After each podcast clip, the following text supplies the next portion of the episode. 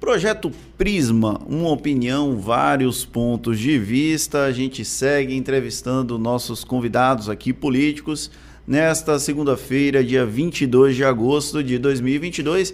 Quem vai me acompanhar é o nosso querido prefeito do Bahia Notícias, Francis Juliano. Boa tarde, bem-vindo, Francis. Boa tarde, Fernando Duarte. Boa tarde, João Leão.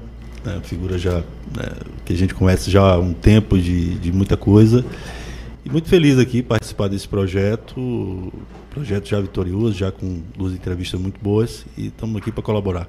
E o nosso entrevistado nesta segunda-feira é o vice-governador João Leão, que dispensa apresentações, mas como um padrão a gente pede que o próprio entrevistado se apresente para os nossos espectadores, os nossos ouvintes. Seja bem-vindo, João Leão, e, por favor, se apresente para quem nos acompanha.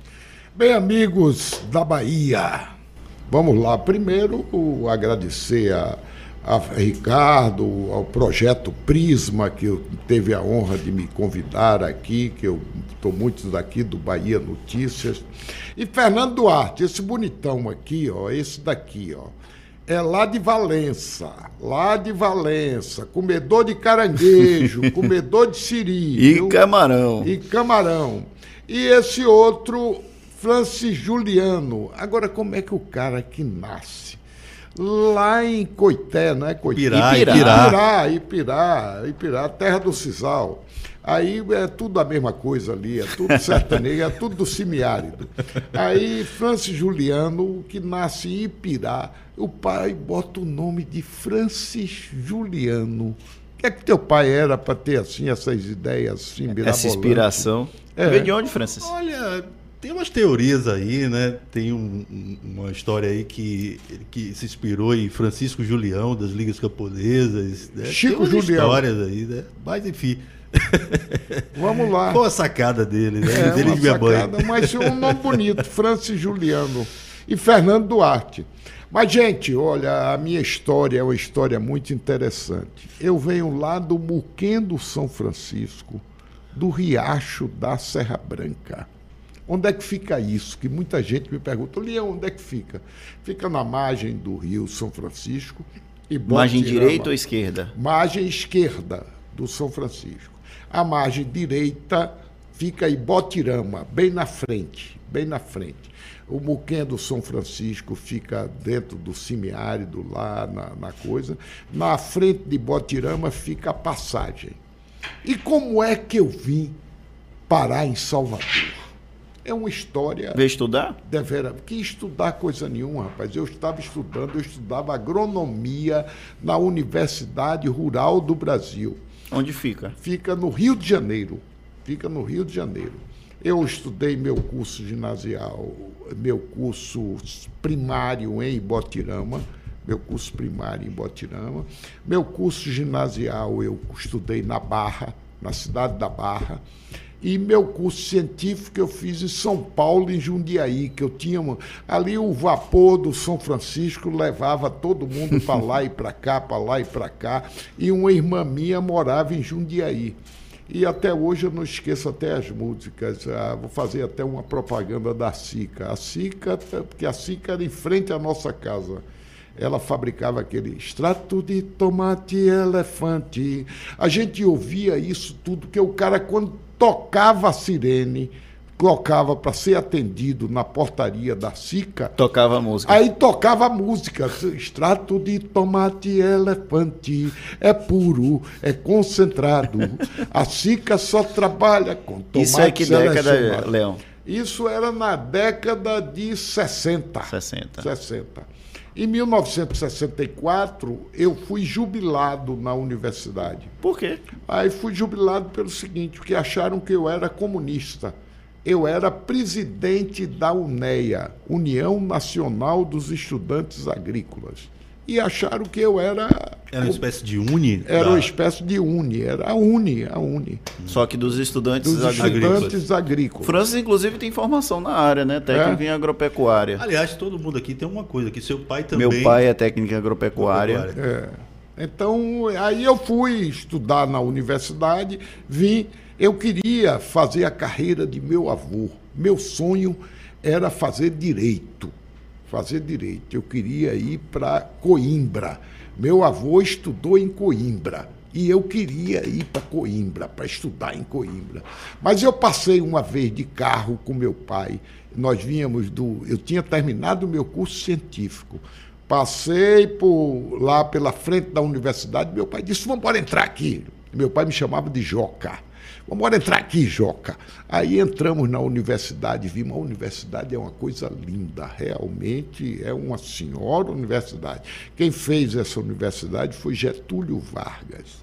Você vê que no Brasil não se faz mais como antigamente. Essa universidade é uma área maravilhosa, ela tem mais de 20 mil hectares de área lá no Rio de Janeiro, lá na antiga Rio São Paulo, no quilômetro 47.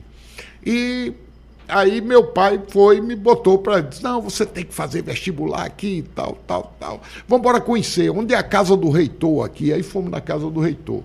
O reitor era Carline Rodolfo Matias.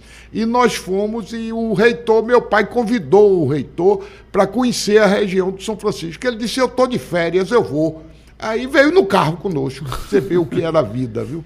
Isso que ano? Isso, 60 e quanto? Isso em 63. 63, mais ou menos, 63.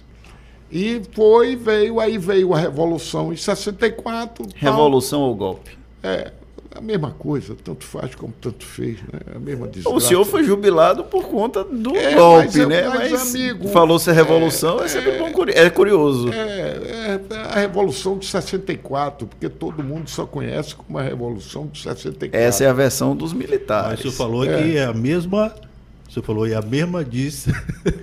é o mesmo golpe de é 64 é a Revolução. 64 de Revolução, é a mesma desgraça. Ah, isso aí. e aí João Leão veio parar aqui em Salvador? Não.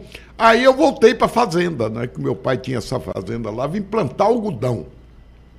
Plantei mil hectares de algodão. Tomei um financiamento no Banco do Brasil, que meu pai era o avalista. Hum. Aí cheguei no gerente, o gerente, não, com o aval do seu pai aqui não tem problema nenhum, você leva o banco. Porque meu pai era criador de boi, daqueles coronelão antigo, do interior, né? Ele disse, não, com o aval do seu pai aqui você leva o banco. Ele disse, não, ele não quer nem que eu tome esse dinheiro aqui, mas eu quero tomar para não depender dele. Aí tomei, aí plantei. Meu pai não planta algodão, rapaz, pega esse dinheiro, compra garrote, compra vaca, bota que, que vaca é que bota homem para frente, como ele dizia. O bicho que mija para trás é o que bota homem para frente. e foi. Aí eu plantei o algodão. O que é que me aconteceu? Vinha as chuvas, nós tínhamos um sobrado na fazenda que tinha três janelas, uma para um lado, outra para o outro, outra para o outro. E eu ficava na janela, lá vem aquela chuva, aquela chuva vai cair na minha roça, vai cair na minha roça, vai cair e nada de cair na minha roça. Aí no dia seguinte eu estava lá, final da tarde, era o horário que chove. Aí eu estava lá novamente. Aí aquela vai cair, olha, lá vem ela, lá vem ela, vai. E chovia na fazenda e não chovia na minha roça, que ficava a um quilômetro de distância. Finalmente, perdi o algodão todo. Aí meu pai fazia, tá vendo o que eu lhe disse? Tá vendo? Não lhe disse para não plantar algodão, agora eu vou ter que pagar o banco. Agora eu vou ter que pagar o banco. Sua causa, 363 milhões de cruzeiros, Joca. Como é que você me bota numa bananosa O senhor dessa? tinha quantos anos nessa época? Eu tinha 19 anos, mais ou menos. 19 anos. Eu entrei na universidade com 17 anos. 17 anos. Entrou jovem. É. Aí vai. Vim, comecei e tal. Um dia eu fui em Botirama para uma farra. Quando chega lá e não tinha vencido meu título ainda no banco, né? Hum. Aí o cara chegou, chegou uma empresa para fazer aquela ponte de Botirama que liga a ponte Botirama à passagem, Sim. que é do outro lado do Muquendo São Francisco. É uma ponte de 1.300 metros de extensão, que eu fiz uma cópia dela agora lá na Barra, tá linda e maravilhosa, linda e maravilhosa. Viu? Aí vai, chego na Aí o cara queria comprar madeira e nós tínhamos uma serraria na fazenda. Aí eu comecei a, a vender madeira para ponte. Fiz um contrato com o cara, tal, tal, tal. Conseguiu pagar o empréstimo com essa madeira? Vai, vou fornecendo. O cara queria me pagar, eu digo não, só quero quando tiver 363 milhões de cruzeiros. Aí eu aproveitava o óleo diesel da fazenda, aproveitava isso, a madeira que tinha lá na fazenda, tirava a madeira na própria fazenda e tal. A serraria era uma senhora serraria. Aí vai, finalmente, recebi um cheque do cara de 482 milhões de cruzeiros. O cheque era do Banco Holandês Unido, aqui ali na Praça da Inglaterra. Aí vim cobrar o cheque. Quando cheguei lá que apresentei o cheque, não tinha fundo. Nossa. Finalmente, eu nunca recebi o dinheiro. Aqui eu fiquei em Salvador. Não voltou mais. Arrumei um emprego de corretor de imóveis. Paguei o meu financiamento do Banco do Brasil no dia certo, vendendo terreno ali na Pituba, que era um loteamento da Pitubasa. Paguei meu, meu financiamento todo, vendendo terreno na Pituba. E aí comecei. Aí, como eu tinha entrado nesse ramo, criei uma imobiliária. Depois eu criei uma construtora. Depois eu criei uma fábrica de pré-moldado que se transformaram em 11. Depois eu criei uma loja de materiais de construção, um lojão de materiais de construção, que se transformaram em quatro. Finalmente, quando eu decidi entrar na política, eu tinha 8.500 funcionários nas minhas empresas todas. Que ano o senhor é, resolve Isso entrar na foi política? na década de 70, foi 85. 85, já no processo de reabertura política. De reabertura, não, é, só Lauro de Freitas era a área de segurança nacional. Aí foi quando teve em Lauro de Freitas eleição para prefeito. Uhum. Aí eu fui candidato a prefeito. E aí foi eleito de primeira? Ah, não, a primeira eu perdi. a primeira eu perdi. É uma história comprida, danada, que eu prefiro agora não contar. A gente começa eu, aqui. Aí vai, peraí, meu vai. Britão. Aí fui para a segunda eleição. Novamente candidato, porque a eleição primeira foram uma eleição de três anos só. Só três anos. Aí na segunda, quatro anos. Aí na segunda eu fui prefeito. Rapaz, eu fiquei na cabeça, obcecado, que seria prefeito da cidade de Lauro de Freitas. Eu visitei todas as casas do município. Todas. Não teve uma casa que eu não entrasse, não sentasse, não conversasse com a, com a família. Nesses três anos entre Nesses uma eleição três e outra. anos e uma eleição e outra. Eu tive 14.986 votos. O segundo colocado teve 1.023. Nossa, uma senhora eleição. Foi, eu fui o prefeito mais votado do Brasil, em índices percentuais. Aí vem a outra eleição, deputado federal. Aí eu fui candidato a deputado federal. 94, isso. Isso em 94.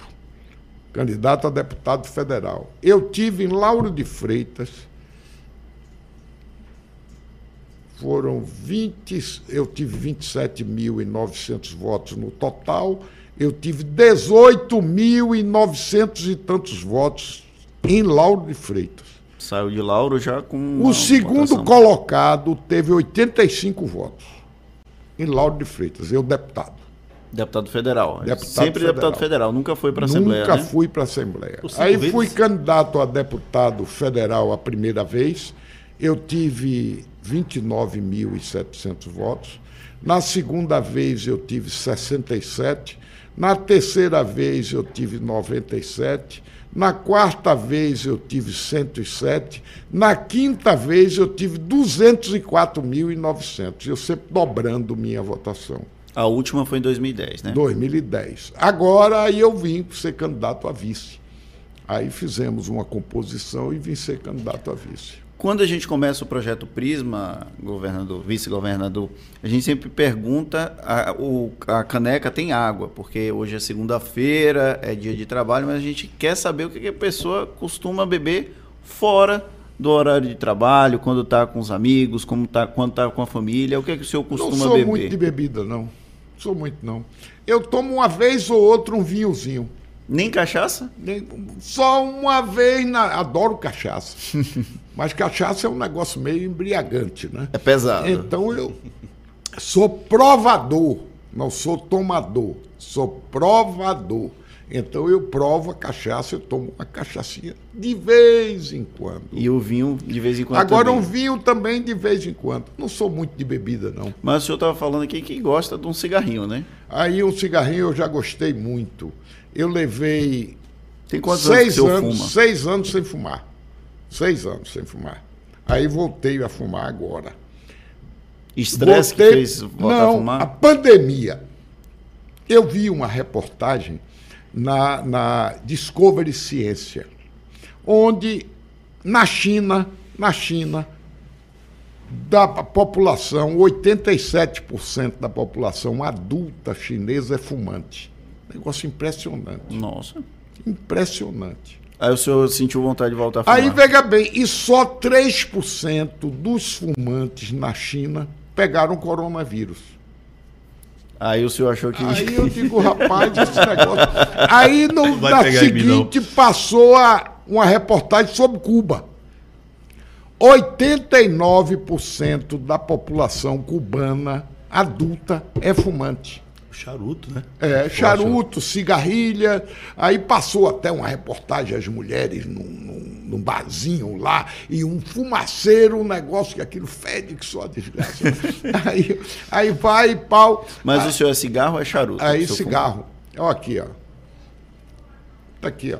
Vou mostrar aqui pra câmera. Ainda é chinês. É um cigarrinho chinês que eu tô fumando, tá vendo? Estilosa a capa, inclusive. É, cigarrinho chinês, ó aqui, ó. O senhor começou a fumar ainda A, a vantagem desse cigarro é que ele é muito fraquinho. É ele é fininho muito ele. fraquinho, é fininho, é fraquinho. É... Começou na juventude? o- Eu comecei a fumar com 13 anos de idade, 14 anos de idade. E fumei até os 60 e tarará. Aí depois, quando eu fui vice, aí eu, no, no palanque em Barreiras, aí eu joguei a carteira de cigarro para o público e disse, a partir de hoje não fumo mais. E não fumei Até a pandemia. até a pandemia. Aí depois, agora o importante é o seguinte: na minha casa todo mundo pegou pandemia. Dos meus amigos, todos pegaram, pande- pegaram O o, vírus. Covid. Eu fui o único da turma que não peguei. Olha que o negócio do chinês lá e do cubano dá certo. Mas se vacinou legal, tomou todas as doses. Tomei todas as doses, tudo. Se tivesse a quinta dose, eu estaria tomando também. A gente aqui no Prisma, João Leão, a gente começa, usa algumas frases, algumas declarações de pessoas públicas, até do próprio convidado, para a gente puxar um assunto. E aí a gente começa, talvez um dos Pode grandes assuntos de 2022, que foi o processo de rompimento do senhor com o governador Rui Costa. E aí eu peço ajuda do nosso querido Paulo Vitor Nadal, que o governador Rui Costa falou aquela época que o povo da Bahia me deu o mandato até 31 de dezembro de 2022 e ninguém, a pretexto nenhum, pode colocar a faca no pescoço e dizer que eu abra mão desse mandato. Foi uma resposta ao senhor que teria A mim não. esperado A mim ser não. Essa resposta não governador. foi para mim. Ele disse que foi Não, contexto. não foi para mim. A resposta não foi para mim, porque eu não coloquei faca nenhuma no pescoço dele.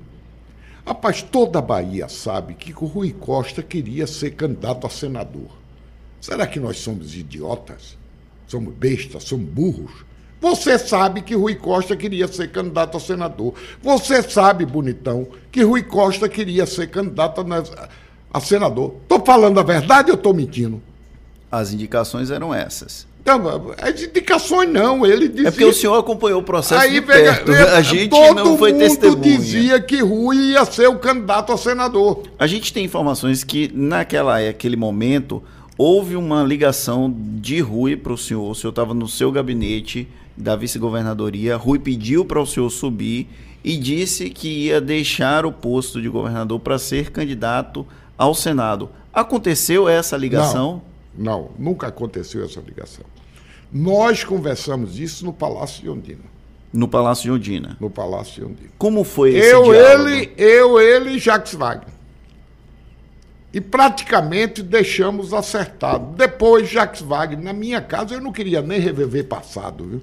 Jacques Wagner, na minha casa, sentado na, na mesa da minha cabeceira, me convidou para eu ser candidato a governador, que Rui ia ser candidato a senador, eu ia ser o governador, e que Otto poderia ser o vice. Se Otto não quisesse ser o vice, ele indicasse alguém.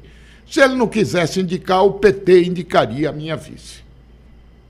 Foi esse o diálogo que aconteceu lá em final de fevereiro, início de março? Foi logo, não, foi para cá mais, foi. para cá. Foi agora, agora, há pouco tempo. Foi, não, isso foi, foi março desse ano. Quando, é que teve eu... o rompimento? O, o senhor rompe em março desse março ano. Março foi mais ou menos disso. Mais ou menos isso. E Otto, ele chegou a participar de alguma conversa? Nenhuma, nada, nada. Otto, inclusive, foi conversar comigo e me disse que não queria ser governador. Otto me disse isso. O senhor era uma figura que transitava bem com esse grupo político. Tinha uma relação relativamente boa, estável, desde 2011, 2012, quando passa a integrar oficialmente o governo, e de 2014 até 2022 era um parceiro de primeira mão do e PT. ajudei muito. Sim. Ajudei muito. O, o que aconteceu para que houvesse essa ó, aqui, questão? bonitão. Aqui me deram até uma relação do que eu fiz na SDS. Se você pegar o que eu fiz na Secretaria de Infraestrutura, a Secretaria, eu asfaltei na Bahia. Se lembra que o asfalto. Lembra daquela história do buraco zero? Se lembra? Que. É, a Bahia era um mar de buracos. Sim. Eu assumi a Secretaria de, de Infraestrutura em 11 meses. Isso aí na gestão de Wagner. Na gestão de Wagner. Eu botei a Bahia zero buraco. Zero buraco. E é uma das razões, inclusive, que falam que a gestão de Wagner passou a ser bem avaliada foi a questão Rapaz, das estradas. Rapaz, você tinha os adesivos que botavam nos carros. Jacques Wagner nunca mais. Eram os adesivos que botavam no carro, na BR-135, aí o cara botava BR-135. Jacques Wagner nada faz. O senhor, na época, foi um substituto à altura do MDB, que tinha rompido com o PT? Se você considera... Não, rapaz, não, não, não quero comparações com ninguém, não, meu filho. Eu sou eu, eles são eles. Eu ajudei, eu ajudei. Eu fiz realmente, modéstia à parte, uma revolução. Aí vem, no outro governo, o governo de, de. Fui ser o vice de. De Rui. De Rui. Vice de Rui. Pau. Aí vim para a Secretaria de Planejamento. Primeiro planejamento. Modéstia à parte, eu fiz um projeto de. Pra, Todos dividimos a Bahia em 27 territórios de identidade e fiz um projeto para cada território de, de identidade de desenvolvimento econômico. Foi quando eu disse para Rui, Rui, eu quero ir para a SDE, que é para implantar esses projetos. Para atrair investimento, uma das coisas que o senhor fazia né, na SDE. E pau, fui para a SDE e, modéstia à parte, bonitão, dei um show, viu? modéstia à parte. Ah, só energia eólica na Bahia. A Bahia hoje, dessa luz que nos ilumina aqui hoje, 57,4% da energia gerada que está nos iluminando aqui é energia eólica na Bahia. 7% é energia solar. Quem trouxe essa energia eólica para a Bahia e essa energia solar foi um tal de João Leão, bonito. Um tal, modéstia à parte. Viu? E não foi fácil, não. Fiz todo o projeto da energia eólica, fiz tudo isso, fiz um mapa da Bahia onde as empresas poderiam, fiz os caminhos dos ventos na Bahia, levei mais de um ano cuidando só disso, do projeto. Mandei esse projeto para todas as empresas de energia eólica. Senhor foi na China mais uma vez, né? Ah, na China eu fui sete vezes. Na China. China, Alemanha. Alemanha, é, é, Espanha, tudo isso atrás de empresas para trazer para a Bahia. O senhor fala, quando fala de energia eólica, o senhor fala principalmente daquele campo ali de, de Guanabi, de Brumado? Todos! Todos! todos os campos. A Bahia hoje tem 235 parques de energia eólica. É o maior, do, o maior do Brasil, né? É o maior do Brasil. Nós produzimos hoje 45% mais ou menos da energia eólica gerada no Brasil. Nessa época que o senhor estava na SDE, o senhor falava muito sobre a, o linhão de transmissão. Avançou? Era o nosso problema. Avançou. Justiça se faça no governo Bolsonaro, avançou. Avançou. Já tem já está integrado. Todos esses projetos que nós fizemos tem, estão integrados no Leão Nacional. Isso é importante nesse A processo. Bahia hoje só depende de energia hidráulica, de hidráulica, 30 e poucos por cento. A energia hidráulica, para aquelas pessoas que não têm, é a energia das barragens da barragem Sobradinho, da barragem, todas as barragens que nós temos. Pedra do Cavalo. Pedra do Cavalo, barragem lá de, de, de Paulo Afonso. Isso nós só dependemos 35%. Hoje nós somos exportadores de energia. O senhor, inclusive, Há chegou 10 a anos uma atrás, briga para reduzir o preço da energia aqui na Bahia e, continua, e não deu certo, né? E continuo, porque é um absurdo. A Bahia fez o seu dever de casa a Bahia fez o seu dever de casa, a Bahia está produzindo mais do que consome. E por que nós vamos pagar tarifa vermelha?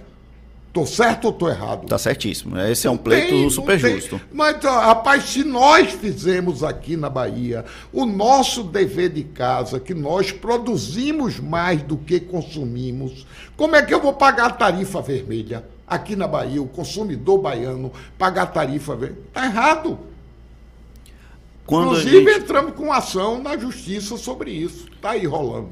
Quando a gente fala sobre esse processo de rompimento do senhor com o grupo político do PT, várias figuras, inclusive essa próxima que Paulo vai colocar agora na TV, o senhor pode acompanhar também na TV. O Otto Alencar falou: já tenho 12 anos seguindo esse caminho e não seria na hora da eleição, queria deixar de seguir por uma desculpa esfarrapada, como muitos fizeram nós vamos derrotar quem deslizou e está ao lado dele. Nesse processo, o senhor chegou a ser chamado de traidor em mais de uma oportunidade por interlocutores ligados ao grupo político do PT.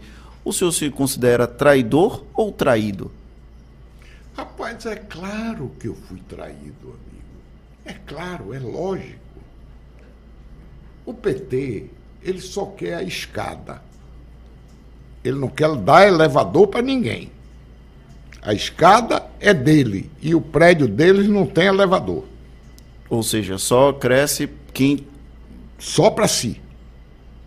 O PT foi o grande entrave nesse processo, o partido, ou o senhor acredita, por exemplo, uma figura como Rui Costa?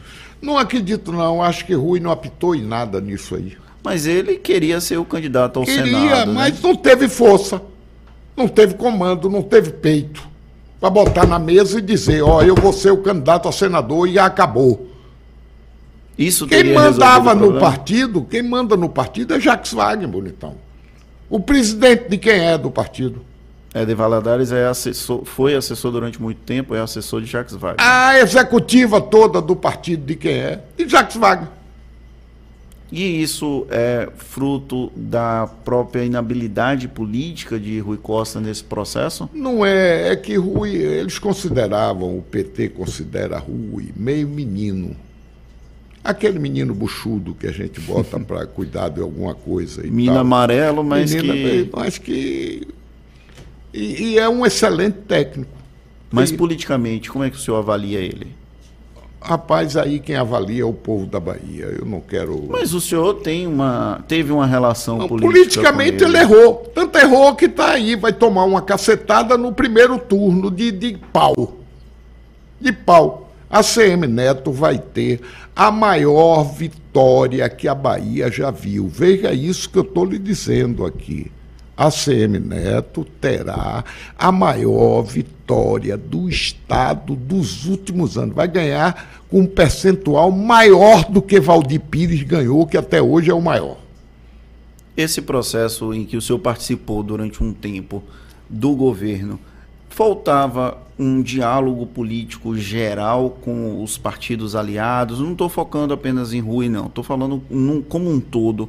Faltava a conversa, faltava aquele secretário que sentasse com os deputados, como o senhor fazia, sempre foi um, perfil do senhor de sentar, de conversar, de dizer não sorrindo. É uma expressão que Otto Alencar usa, mas que também combina com o perfil do senhor.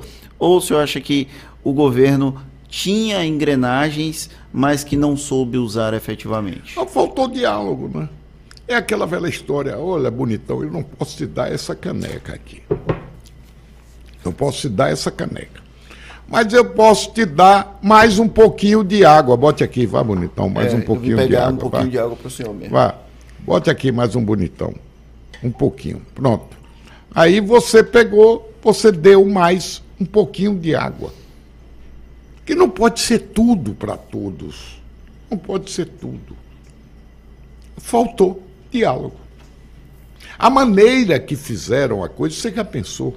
Eu estou saindo da minha casa, 8 horas da manhã, ligo a rádio, Metrópole. Metrópole. Sai uma entrevista do ex-governador Jacques Wagner, atual senador. Ele acertou dois dias antes com tudo comigo. O senhor ficou sabendo naquela entrevista? Naquele momento, bonitão. Naquele momento. E depois? No dia que eu fui entregar a minha demissão a Rui Costa, Rui Costa virou para mim, ele diga que é minha mentira. João Leão, você tem razão. Agora, o senhor, como um político experiente, é, o senhor já notava algum sinal assim que isso poderia acontecer do jeito que aconteceu? Não, tanto que eu estava no jogo. Eu estava no jogo. Você imagine o que é, bonitão, hoje para a Bahia. Neto é forte, muito forte. Mas nós iríamos lançar uma chapa Leão, candidato a governador, Otto Alencar, vice, e Rui Costa, senador. Seria uma chapa de uma disputa excepcional. Seria uma senhora chapa. Uma senhora chapa. Jogaram isso na lata do lixo. Mas durante as conversas, o senhor, eles chegaram a, por exemplo, sugerir... Não teve conversa, bonitão. Não existiu Não existiu conversa, porque quando eu soube disso via Rádio Metrópole, sem dialogar, sem absolutamente nada, eu preparei a minha carta de demissão, tu, tu, tu, tu, entreguei, o secretário eh, eh, Nelson Leal entregou a dele e o secretário de Recursos Hídricos entregou a dele. Três secretários, presidente de empresa, todos entregamos nossas cartas. Na época, inclusive, o Nelson Leal rolou o burburinho que ele estava tentado a ficar, mas Não, não teve nada disso. Não, Nelson foi. ponta firme, como dizem. Né? Ah, e como é firme. Isso não é verdade. O grupo político que o senhor faz parte deu sustentação durante muito tempo ao governo.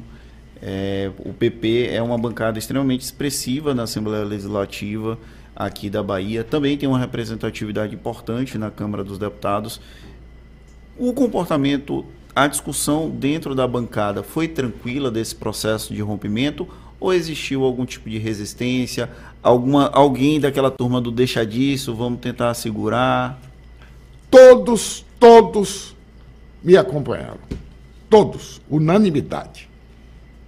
Unanimidade. Não teve nenhum que dissesse, não, Leão, não tá, não sei o que, não. Ao contrário. Todos disseram, Leão, que fizeram isso com você não está correto. O senhor, de alguma forma, se arrepende de algo nesse processo? Eu? Eu estou felicíssimo, meu filho. Tem uma coisa que eu estou. Eu vou ganhar a eleição para governador, vou ganhar a eleição para senador, espero ganhar a eleição para deputado federal também. Vamos juntos, vamos caminhar, vamos fazer uma bancada boa no meu partido, tanto de deputados federais quanto de deputados estaduais. Vamos caminhar para frente. No fundo, Tem no fundo, era a mudança que o senhor desejaria? Não. Não, não, não, eu não tinha o espírito de mudança. Porque foi uma mudança de grupo e ao mesmo tempo uma mudança até entusiasmada.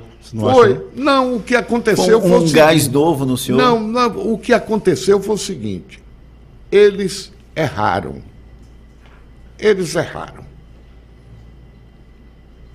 E a prova está aí. Todos. Você pega, pergunta, faça uma entrevista e converse em off com os deputados do PC do B todos e pergunte a ele o que é que você acha disso. É raro ou acertado? Errei aqui. Botei o áudio e aí tem, tem um bocado de gente aqui, inclusive no chat, mandando leãozinho aqui, mostrando que está acompanhando o, o ah, nosso papo. Muito obrigado. Tem muito obrigado a todos os a amigos. A Marcele Pizarros aqui, mandando um bocado de leãozinho aqui. Conversa com os prefeitos do interior é, nesse primeiro momento foi de adesão completa Tô... ou o senhor sentiu? Porque a gente sabe que, por exemplo, Não, vendo o, o interior, a gente sabe que tem político que é mais Rui, é menos Rui, é mais neto, é menos neto. Francis, deixa eu lhe dizer uma coisa.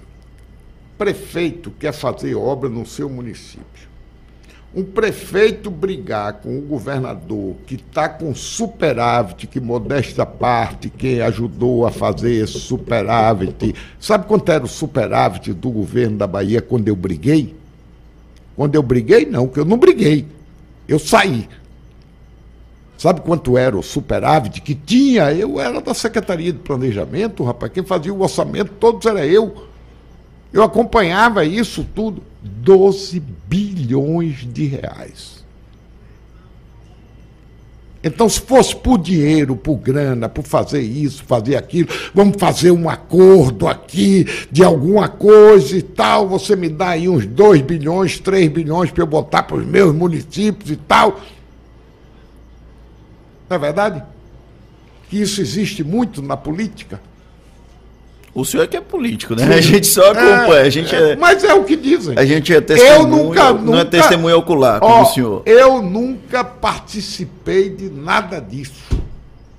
De nada disso. Hum, todas as minhas ações são republicanas. Vou lhe contar uma historinha.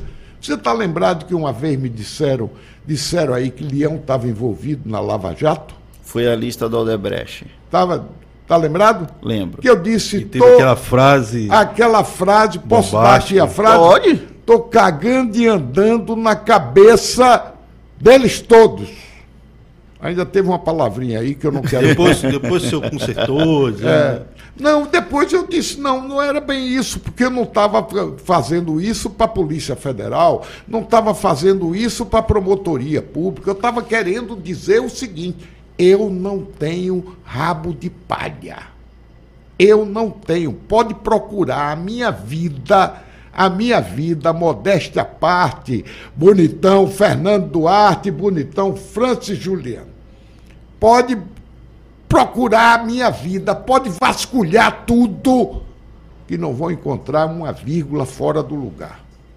Modéstia à parte. Eu sou um dos poucos políticos que eu tenho a ousadia de dizer isso. Dizer, não tenho rabo de palha. O senhor ficou quase 20 anos, 20 anos na, na Câmara dos Deputados, teve aqueles momentos que o senhor foi secretário, acabou passando por um processo de licença, já viu muita coisa na cena política nacional, inclusive o que o senhor já viu lá e que o senhor não gostaria de ter visto e que ou outras figuras que, por exemplo, são figuras políticas que realmente merecem o, o título de político? Amigo querido, dei conselho a muitos. A muitos. Peguei jovens, jovens. O próprio Jair Bolsonaro, o senhor pegou eu, jovem lá, né? Peguei jovem. Dei muito conselho a Jair Bolsonaro. Eu era que tipo líder de conselho, do assim? governo. Assim? Que tipo de conselho assim? Ô meu filho, tenha calma, não vamos devagar, o caminho não é esse. Porque Bolsonaro sempre foi meio polêmico, né? É uma figura maravilhosa, um ser humano excepcional. Tá aí, justiça se faça. Para não dizer que Lula também não é. Lula é um cara espetacular. O senhor, quando veio para o grupo político de Assemineto, chegou a ter aquela conversa de: olha, talvez eu mantenha o voto em Lula. Como é que está essa questão? Nacionalmente, João Leão apoia quem para o governo federal? Rapaz, a minha vontade era acabar, vou dizer, olhando nos olhos de todas as nossas pessoas que estão nos vendo. Que era que eu queria? Eu queria acabar com esse radicalismo de esquerda e de direita.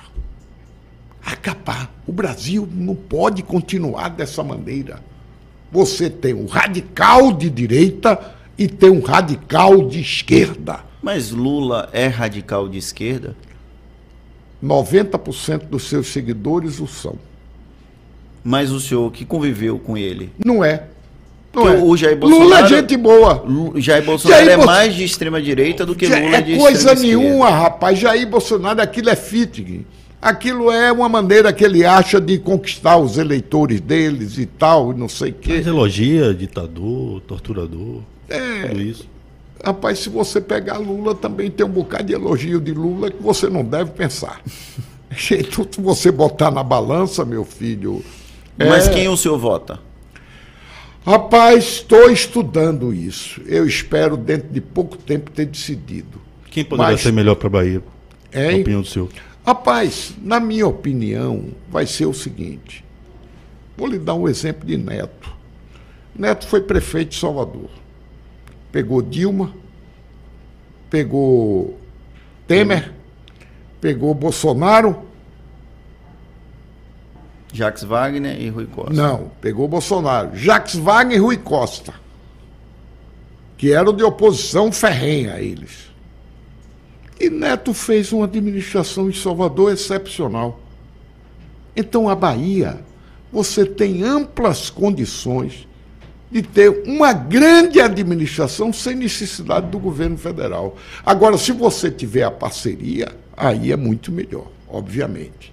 O que é que eu acho que nós precisamos? Por exemplo, a ponte Salvador-Itaparica eu acho que isso é uma obra que o governo federal tem que botar grana nela e eu estou indo para lá.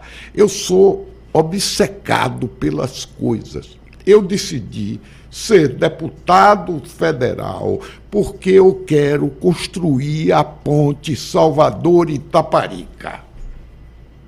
Quando eu estava fazendo o projeto da ponte, que muitos deles que estão aí nem sabem disso, vou dar uma revelação para você. Você sabe que a ponte Salvador Itaparica é uma BR que passa nela?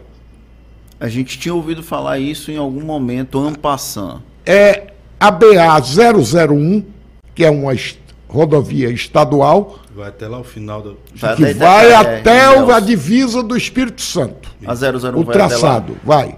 E nós fizemos a ampliação dela pegando a ponte Salvador Itaparica. E tem a BR 420 o zero da BR-420 hoje é o Porto de Salvador. Ela vai até Nazaré, que é a BR-400. Em Nazaré ela entra, vai até Laje lá, aquela entrada, saída de, de Laje ali, de Santo Antônio de Jesus, e a BR-420.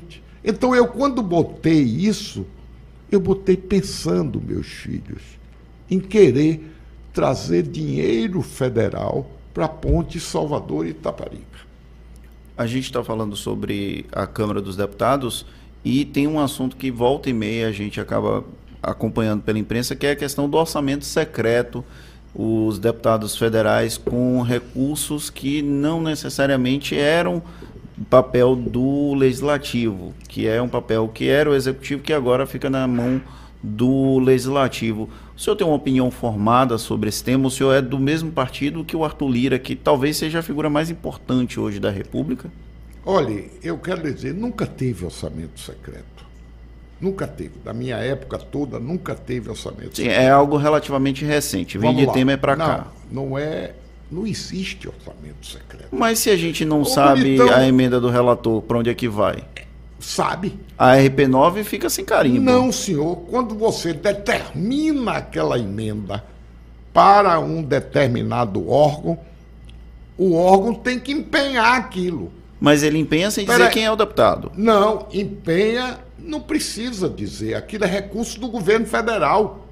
Não é do deputado. Não existe nenhum dinheiro de deputado. Mas ali, a. Câmara está usando assim. Os Não, deputados não, conseguem não existe. liberar mais dinheiro ou não? Ô, bonitão, não existe dinheiro de deputado. Existe indicação do deputado. O deputado indica. Eu vou, converso com o relator e peço. Ó, Rapaz, eu estou precisando botar aqui 100 milhões para Salvador, para fazer o BRT, isso e aquilo e aquilo outro e Isso tal. não tal. desequilibra as forças políticas, não, João? Nunca. Nunca desequilibrou. É porque antes não tinha a cifra que tem hoje, né? Sim, você antes a, a coisa era mais comedida. E não tem a informação da pessoa, né, que indica. O problema do orçamento secreto também é isso, né? Não, você tem, rapaz, o orçamento, quem indica é o relator, que é o responsável. Mas Por a exemplo, gente não cidade- consegue ver, por exemplo, qual foi o deputado federal da Bahia que fez uma indicação para o FNDE através da RP9. Isso não é um problema de transparência?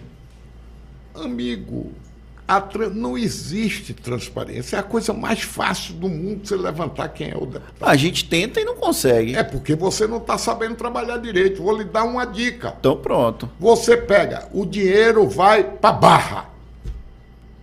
Barra de. São Francisco, cidade. Quem é o deputado da Barra? Cacaleão. Foi Cacaleão que botou.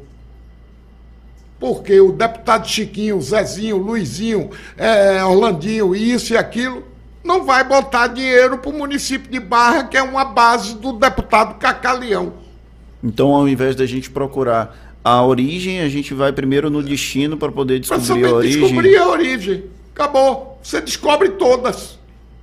É uma proposta interessante mesmo. Dá um pouquinho mais de trabalho. Não tem dá trabalho nenhum, amigo. É só você pegar e entrar no, no- no relatório do TRE, Tribunal Regional Eleitoral. Quem são os deputados votados na Barra? Fulano, Beltrano e Ciclano. Aí você pega. Cacaleão teve quantos votos? 11 mil e tantos votos. Depois teve o segundo, 300 e poucos votos, 400 e poucos votos. Quem é que botou esse dinheiro na Barra? Cacaleão, pô. é lógico. Estou falando de Ca- Cacaleão é santo, viu, gente? É, Cacaleão será um dos grandes senadores desta República. Ele fez até um comparativo que eu morri de dar risada. Ele chegar e dizer: quero ser melhor do senador do que a CM. O negócio foi fundo, viu? Foi fundo. Neto olhou assim para ele e disse: pô, o bicho tá, tá com vontade. João Leão voltando né, para a Semineto. É Mas um voltando, não, eu é- nunca fui de Não, ACM deixa Neto, só. Não, mas o senhor, você acompanhou o surgimento dele lá na Força Jovem, PFL, Sim, mas aquela nunca coisa eu toda. nunca, Nunca fui, aliado, nunca né? fui aliado de ACM Neto. Sim, mas de qualquer forma, é um pouco de volta ao, ao carlismo, o senhor considera isso? Não, eu fui amigo de Luiz Eduardo Magalhães, meu filho. Eu conquistei. Luiz Eduardo Magalhães era uma grande figura na Câmara dos Deputados. Ó, se tinha um cara bom, totalmente diferente do pai, que o pai era meio brabo, valente. Luiz Eduardo não, era gentil, educado e tal. O neto é parecidíssimo com Luiz Eduardo Magalhães. Você quando chega lá, que você olha para o neto, ele diz, ô meu filho, senta aqui, vem cá, lhe dá um abraço. Isso é o típico de Luiz Eduardo Magalhães. Tem muito disso na política, de, dessa necessidade do afago, do carinho na hora de o- conversar. O, o- o deputado que não dá afago, que não dá carinho, que não dá amor, porque tudo na vida é amor, né, bonitão? Tudo na vida é amor. Você quer o quê? Você quer amor. Você quer ser bem tratado. Você quer ser. é, você chega, por exemplo, hoje chegou um cara na minha casa dizendo: Leão, eu queria uma casa. Eu tenho condições de dar uma casa para o cara que chegou lá? Não tem. Aí eu digo, meu filho, tenha calma. Meu pai dizia uma coisa: nunca diga não pela primeira vez. Nunca diga não. Diga talvez, vou estudar, vamos ver. Porque você, as pessoas que vão lhe procurar, vão com o intuito, eu queria essa caneca, mas eu não tenho caneca para dar para você. Então eu chego ali na frente, eu ganho uma caneca de presente que eu não estou precisando. Aí eu vou chegar para você, ô bonitão, toma tua caneca. Hum, Entendeu? Uma das coisas que a gente acompanhou também é que quando o senhor mudou de grupo político, o senhor era candidato ao Senado. E aí eu peço a Paulo Vitor Nadal a ajuda com a próxima frase, que é do próprio João Leão. Eu aguentar o ritmo da ligeireza antes era tranquilo, mas aguentar o ritmo do bonitão aqui em relação a Semineto não é fácil não. Como foi esse processo de substituição, de saída do senhor da chapa para a entrada de Cacá Leão? Aquele momento no norte da Bahia do piseiro foi decisivo para que Rapaz, o senhor desistisse? O piseiro aconteceu. Não foi, não, não foi programado. Sim. Piseiro aconteceu. Nós saímos, Neto visitava uma média de seis, sete municípios por dia. E lá vai eu junto com ele. Neto novinho, 43 anos, e eu com 66, ali do lado dele, né? E pau. Aí fomos, aí fomos a Remanso, fomos a Casa Nova, Remanso, Pilão Arcado e atravessamos o de helicóptero para irmos para Sete. Quando nós chegamos em Sé, é, descemos no aeroporto e fomos de carro até a entrada da cidade. Meu filho, a entrada da cidade tinha tanta gente, tanta gente, que nós íamos fazer uma carreata. Tanta gente. E aí os companheiros, não, vamos descer aqui, vamos embora, vai, vamos, vamos caminhando. Aí vamos caminhando. E tinha um, um cara que estava com um paredão, desses paredões. De som. De som, que botou esse piseiro. Aí João Leão caiu na dança. Aí João Leão caiu na dança e a Semineto caiu na dança. Nós fomos, andamos três quilômetros dançando. E no sol. E em pleno pique de sol. Quando eu cheguei no lugar, eu cheguei morto. Aí eu digo, peraí, bicho, eu vou falar. Aí falei logo. Falei logo. Tá, tá, tá, falei, aí eu desci para descansar um pouco. Aí fui para uma coisa. A esposa do ex-prefeito era enfermeira. E ela disse: Deixa eu ver, você está cansado, peraí, deixa eu ver as suas pernas. Aí, quando ela pegou nas minhas pernas, que ela apertou, eu estava com a circulação toda para baixo nas pernas. Hum. Aí ela disse: Ah, peraí, que eu vou lhe botar bom agora. Foi pegar uma pomadazinha lá, me deu umas massagens nas pernas, eu fiquei zero quilômetro em 15 minutos. Negócio impressionante. A menina, quem, quem entende faz bem, né, meu filho? Quem entende faz bem. E então aí foi, aí eu voltei para o palanque novamente, tanto que Neto disse, não, o Leão vai falar de novo. Esse foi o episódio decisivo para o senhor desistir de ser Não, aí quando eu cheguei aqui, quando eu cheguei em Salvador, eu digo, Cacá, senta aqui. Você quer ser candidato a senador? Você topa? Aí ele disse, eu topo. Eu topo, topo e ganho a eleição, meu pai. Eu digo, Cacá, se eu ganho a eleição, Aí fomos conversar com o Neto. Aí Neto disse, ô Leão, você está me dando um presente. O que eu queria era cacá. Me perdoe você, mas eu queria era cacá. Ou seja, desde o princípio o sonho dele era cacá. O sonho dele era cacá. O senhor se sentiu ofendido com eu, essa declaração? Eu, coisa nenhuma, rapaz. Quem, a, quem a, a, adoça os seus, adoça a alma. Inclusive, Cacá Leão foi uma das pessoas é, interlocutoras, né? Da virada, vamos dizer assim, do grupo que o senhor tá, é, o senhor faz não, parte, o senhor lidera para Semineto. Não, Será que os dois já não conversavam antes aí não, desse problema Neto, todo? Ó, Neto e Cacá, Neto e Cacá sempre conversaram, eles sempre tiveram Mas sobre esse processo eleitoral? Não, aí não teve nada disso, aí não tem nada disso. Aí Neto e Cacá, eles sempre tiveram um diálogo excepcional. Ele, o, o, atual prefeito, Bruno Reis, também tem uma amizade pessoal com Cacá muito grande. Foram colegas na Assembleia Legislativa. Então, é, né, Mário Negromonte entra aonde nisso? Mário Negromonte Júnior, ele ficou alijado do processo? Ao contrário, ao contrário, todos participaram. Aí eu fiz uma reunião, antes de definir, eu fiz uma reunião com todos os nossos deputados federais e todos os nossos deputados estaduais. E foi a unanimidade. Não teve ninguém que protestou, não, com essa, Não, reclama- essa dizem que, substituição? que Cajado protestou, não sei o quê, não teve nada disso. É, Cajado, pelo que a gente ouviu, ele ficou meio chateado porque ele é o presidente nacional do Não. partido e aí ele foi avisado nessa reunião, ele queria É, ser avisado Não antes. coisa nenhuma, isso é conversa fiada, não teve nada. Cajadinho é meu amigo e amicíssimo de Cacá. Ele e Cacá se entendem maravilhosamente bem. Ele é uma espécie de rainha da Inglaterra, né? Porque Sim. quem manda no partido continua sendo Ciro Nogueira, Rapaz, não, quem manda no partido hoje é Cláudio Cajado. nacionalmente mesmo. Nacionalmente, Cláudio Cajado é Cláudio. Rapaz, não diga que Cláudio Cajado não. Eu perguntei. Não, Cláudio Cajado é um cara que ninguém manda por cima dele, não.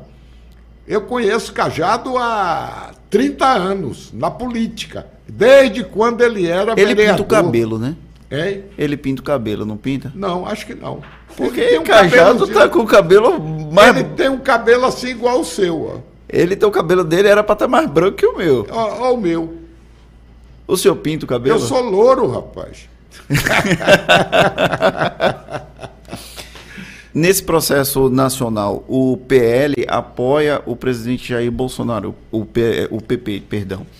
E o PP aqui na Bahia está com a Semineto que não diz que apoia. Ele diz que Mas nós pode também ser não todos dizemos eles. que não apoiamos, não. O senhor apoia nacionalmente Jair Bolsonaro, o partido, não estou falando João Leão, porque o PP endossa o projeto político de Bolsonaro nacionalmente. Mas o PP da Bahia vai nessa linha ou ainda é um PP que dialoga com outras forças políticas? Amigo querido, vou lhe dar um exemplo. Na outra eleição, na eleição passada, o PP ficou aqui com Lula, ficou com Fernando Haddad. Haddad, ficou com Jacques Wagner, ficou com Rui Costa. E meu partido lá, nós temos autonomia na Bahia. Sempre tivemos. Eu sou o primeiro vice-presidente nacional do partido. Eu não estou lá na presidência agora porque não quis. Sou o primeiro vice-presidente nacional do partido. O senhor considera o, o PL, o PP um partido que tem muitas subdivisões regionais ou é um partido que consegue ter uma posição unificada nacionalmente? O pai Cacá Leão foi líder do partido lá no, No Congresso. Nacional.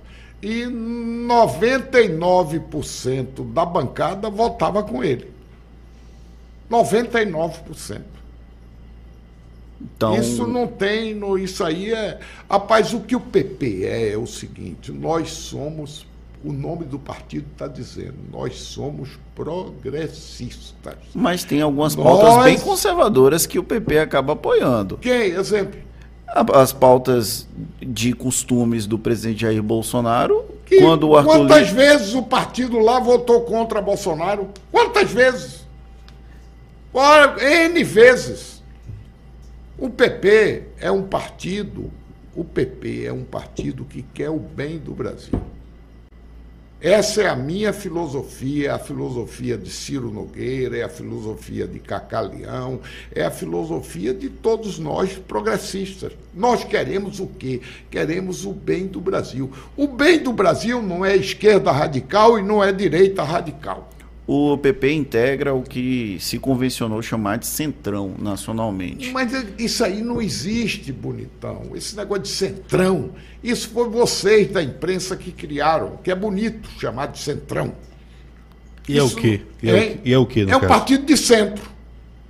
O PP Mas é um partido Pode de se centro, integrar tanto a um lado como ao tanto outro. à esquerda quanto à direita, não tem problema. O que nós queremos é o bem do Brasil. O que eu quero aqui é o bem da Bahia. Mas quando se fala É em centrão, que- fala a respeito da questão do apetite por cargos, né? Sim, por, por E exemplo, queira ou não, é uma realidade. um Quando a gente for exemplo. olhar aí Eu pra- vim apoiar CM Neto agora na prefeitura, que foi ex-prefeito. Pergunte a ele se eu pedi algum cargo a ele na prefeitura. Não tem nenhum cargo do Não, PP? nada. Não pedi nada. Absolutamente eu podia chegar. Eu quero essa secretaria aqui, quero isso, quero aquilo. Tem pedido zero. O PP na Bahia não tem esse posicionamento fisiológico assim, como o senhor está tá não, é citando. só olhar a minha história. Sim, mas nacionalmente o Arthur Lira, o próprio Ciro Nogueira têm um comportamento ligeiramente fisiológico ou o senhor não considera isso? Rapaz, o Ciro Nogueira é ministro. Qual é o fisiologismo? Ele foi convidado para ser ministro, está querendo ajudar o Brasil.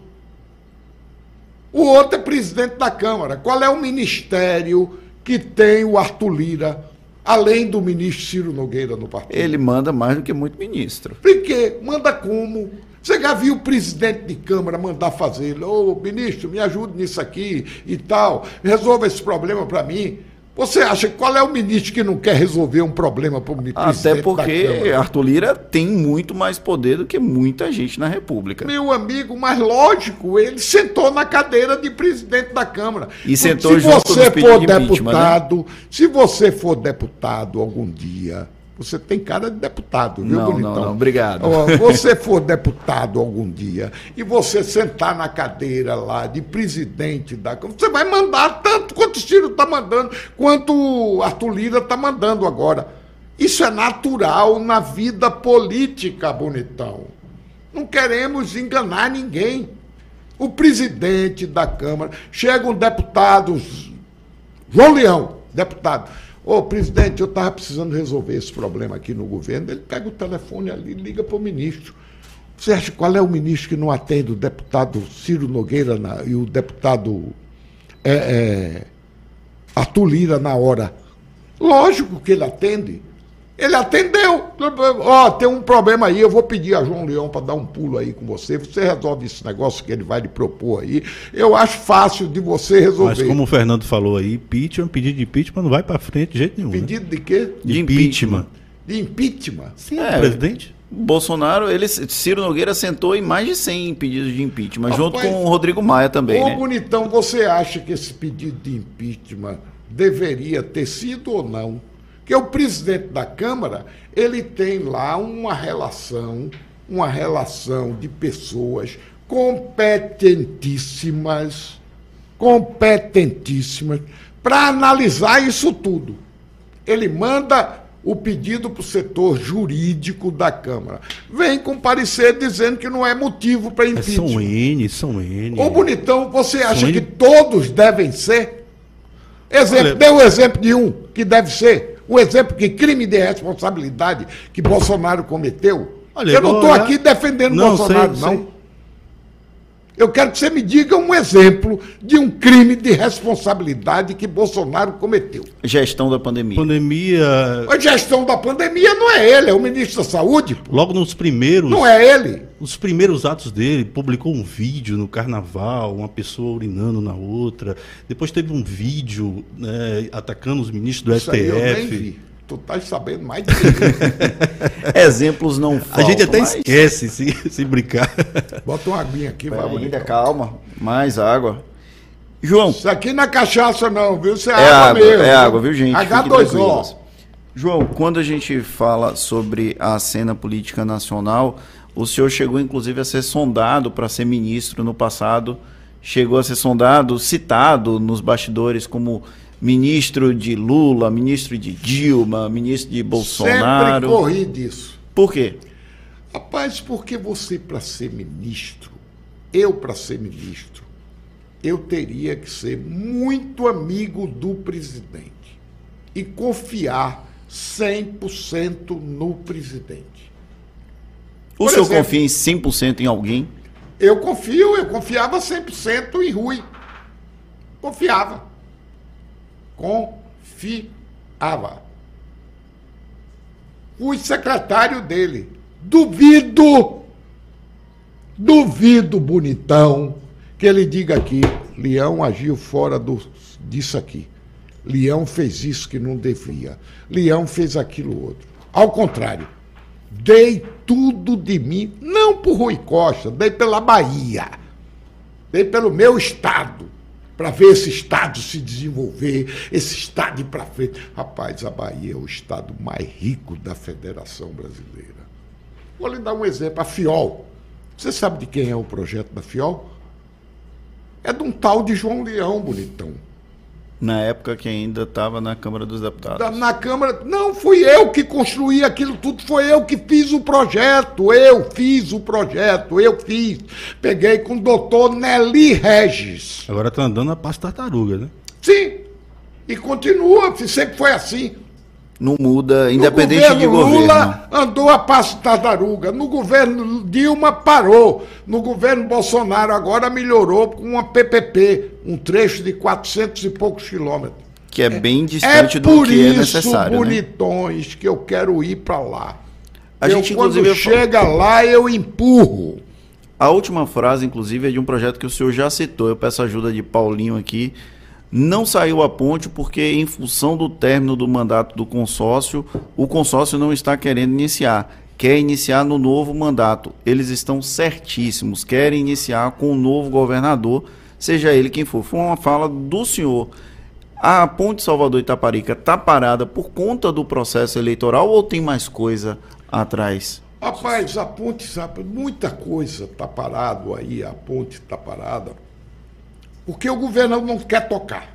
Governo estadual ou federal? Estadual. Não, a ponte é 100% estadual.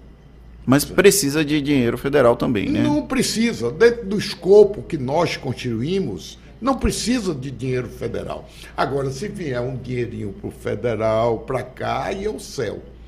O Estado tem depositado já 700 e tantos milhões na conta da ponte, Da PPP da ponte. da PPP da ponte.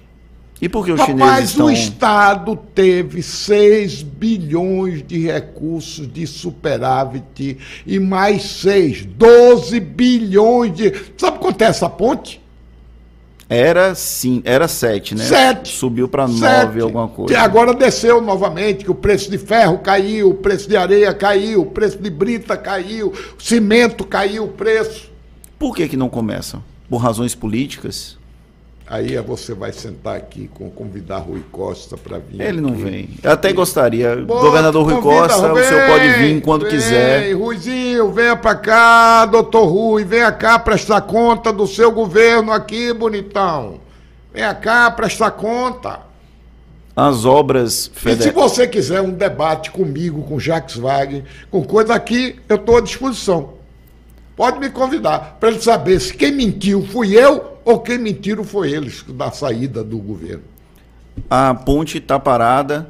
Fiol caminha a passos lentos, mas caminha. Quais outros projetos o senhor viu nascer e que infelizmente não desenvolveram como o senhor gostaria? Eu, eu constituí um projeto que é um, a região do Vale do São Francisco. Um projeto de desenvolvimento econômico do território do Velho Chico. Do médio ao Do baixo. Médio São Francisco ali, do território do Velho Chico. Vem de Carianha até. até. é, Paulo Afonso? Casa- não, Ah. de- até. José, José? Não, o território do Velho Chico vem ali até. O quê? é, É por Muquinha ali, mais pra baixo por- no é mapa. por ali. né? não, até Casa Nova, Remanso, Sobradinho. Pilão Arcado ali. Ele está mais ou menos em Serra ali. O que é que eu construí ali? Primeiro, nós estudamos isso. Eu peguei, peguei um amigo meu que tinha uma fazenda. Eu disse: o que dá bem nessa região aqui é cana-de-açúcar. O Polo Sul Crocoleiro. o Polo Sul Cocoleiro. E comecei a fazer as experiências. Contratei a Universidade de Alagoas e trouxe a Universidade de Alagoas para vir para cá. A Ridesa. A Ridesa é uma fundação da universidade que vieram plantar essas canas de açúcar. Plantamos 14 variedades de cana de açúcar. Essas 14 variedades eu tirei coisas excepcionais. Variedades com 275 toneladas, 299 toneladas, 250 toneladas. Sabe quanto é a média de São Paulo? 80. Eu tirei aqui na Bahia e eu com essa experiência eu comecei a levar para os empresários do setor sucocoleiro. Aí começamos a primeira, a primeira usina. ela está pronta. Sabe quantos empregos vai gerar? Vou lhe dar um exemplo. A Agrovale, que é menor do que essa que está pronta, menor, gera 6.008 empregos hoje. Se você ligar para a Agrovale aí, perguntar quantos funcionários tem a Agrovale hoje, ela deve estar dizendo em torno de 6 mil. Agrovale Juazeiro. Aí em Juazeiro. Essa daí é maior do que a Agrovale. A Agrovale, hoje, hoje ela moe algo em torno de 2 milhões de toneladas de cana. Esta usina ela está programada para 2 milhões e 500 mil toneladas de Tem história também de fazer uma escola ali, né? Já fiz. A escola está pronta. A escola está pronta. Uma escola é a primeira escola de irrigação do Brasil. Agora você imagine, meu caro ouvinte que está aí me ouvindo, o Brasil, com esse potencial de águas que nós temos, não tem uma escola de irrigação. No Brasil inteiro. Eu criei a primeira. Mas não está de ainda, não, né? Está faltando ainda terminar alguma. A, gestão é o quê? Estadual? A C- é estadual. É estadual. Era uma escola que eu construí, eu, eu, eu, eu, com parceria com empresários, com parceria com o governo federal. Eu construí isso antes de Bolsonaro.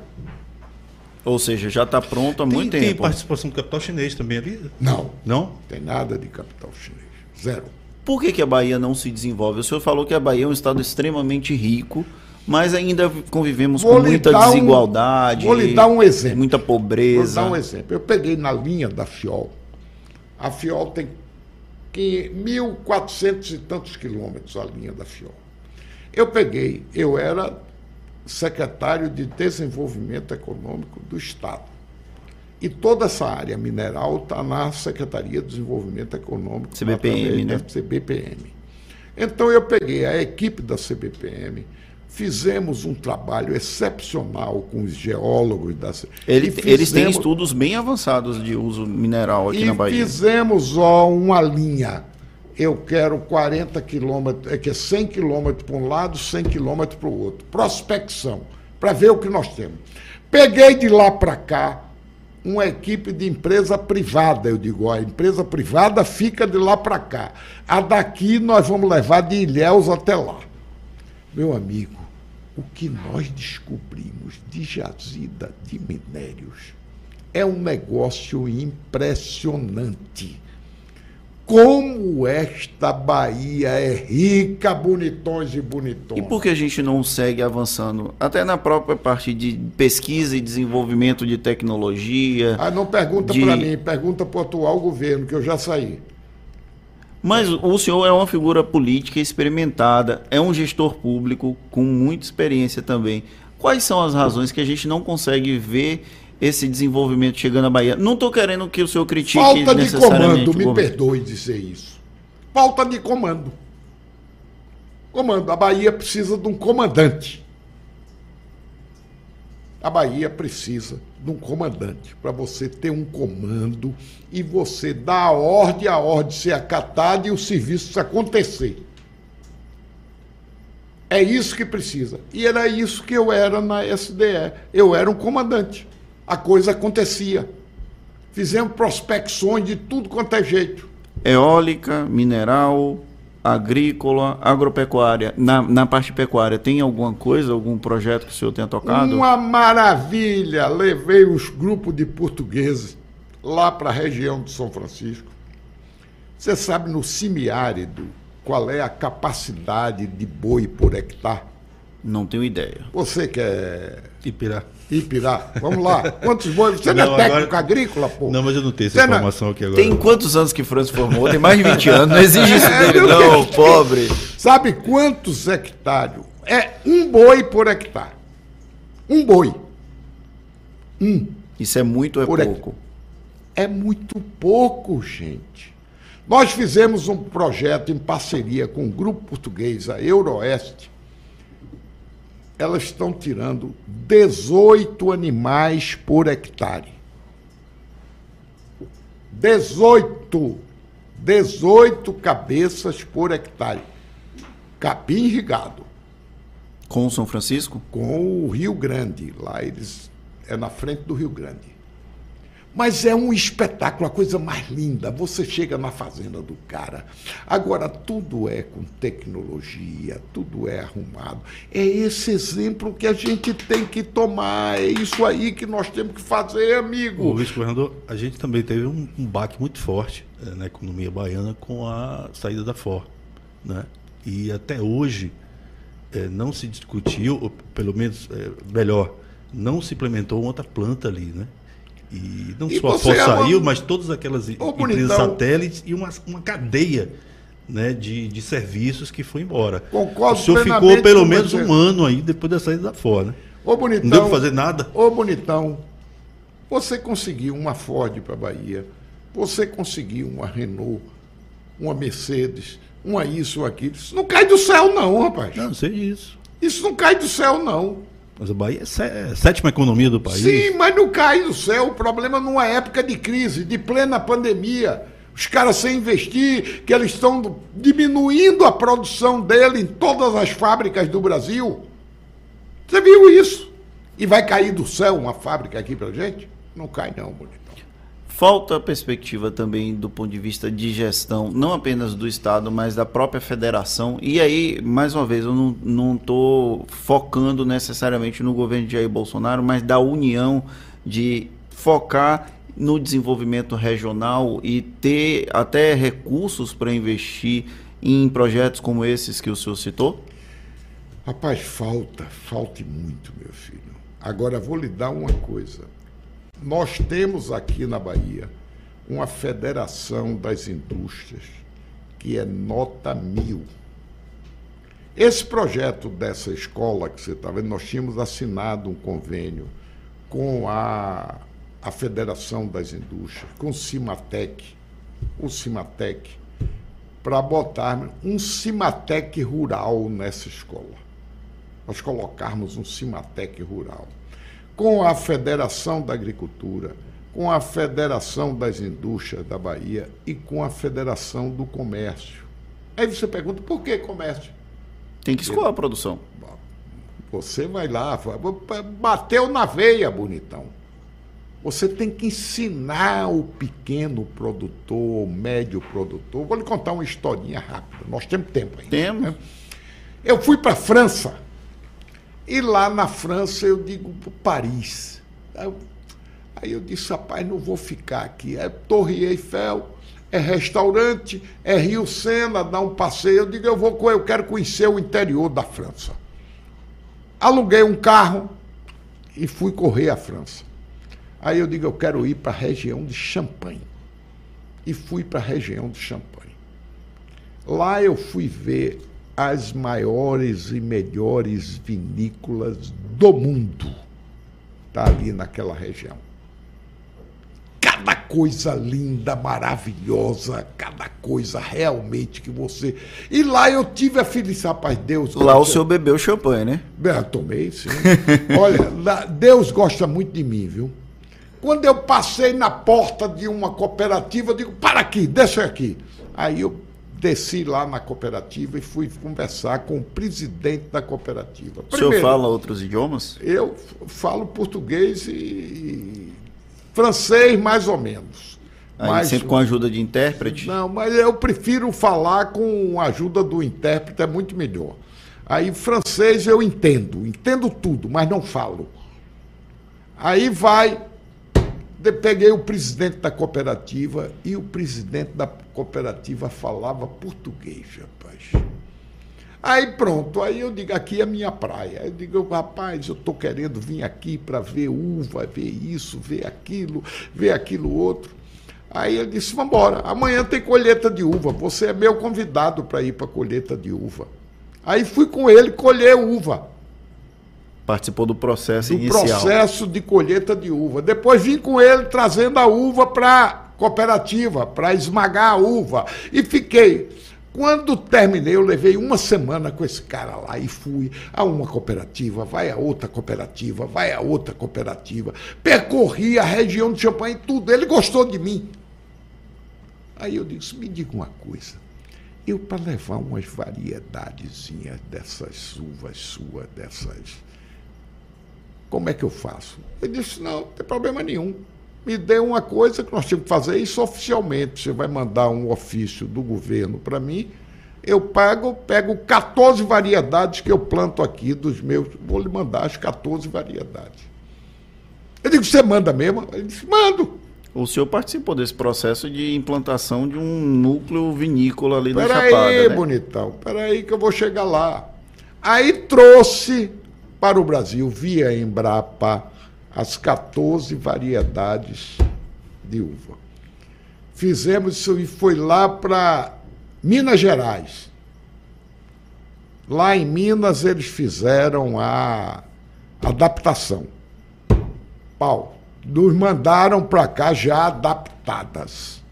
Das 14 Das sobraram 14, quanto? todas as 14. Todas. Todas as 14. Cabernet Sauvignon, Cabernet Franc, é, Carmenere, Chirá, é, to, todas as.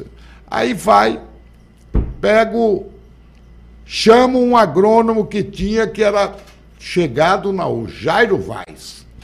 Doutor Jairo Vaz. Eu digo, Jairo, você vai coordenar esse projeto. E começamos a coordenar esse projeto começamos a coordenar e tal. Aí Jairo vai e disse: rapaz, eu vou botar uma vinícola para mim com essas uvas. E botou essas vinícolas. Aí vai, chega o pessoal da Miolo, que eu tinha trazido a Miolo para comprar uma fábrica dos portugueses, que tinha lá uma vinícola dos portugueses, lá em Casa Nova. Quando ele viu o tipo de uva que nós trouxemos, ele disse: Ah, eu vou querer levar uma, uma qualidade numa uva, agora eu só quero chirrar. E cedemos para eles umas luvas Chirá.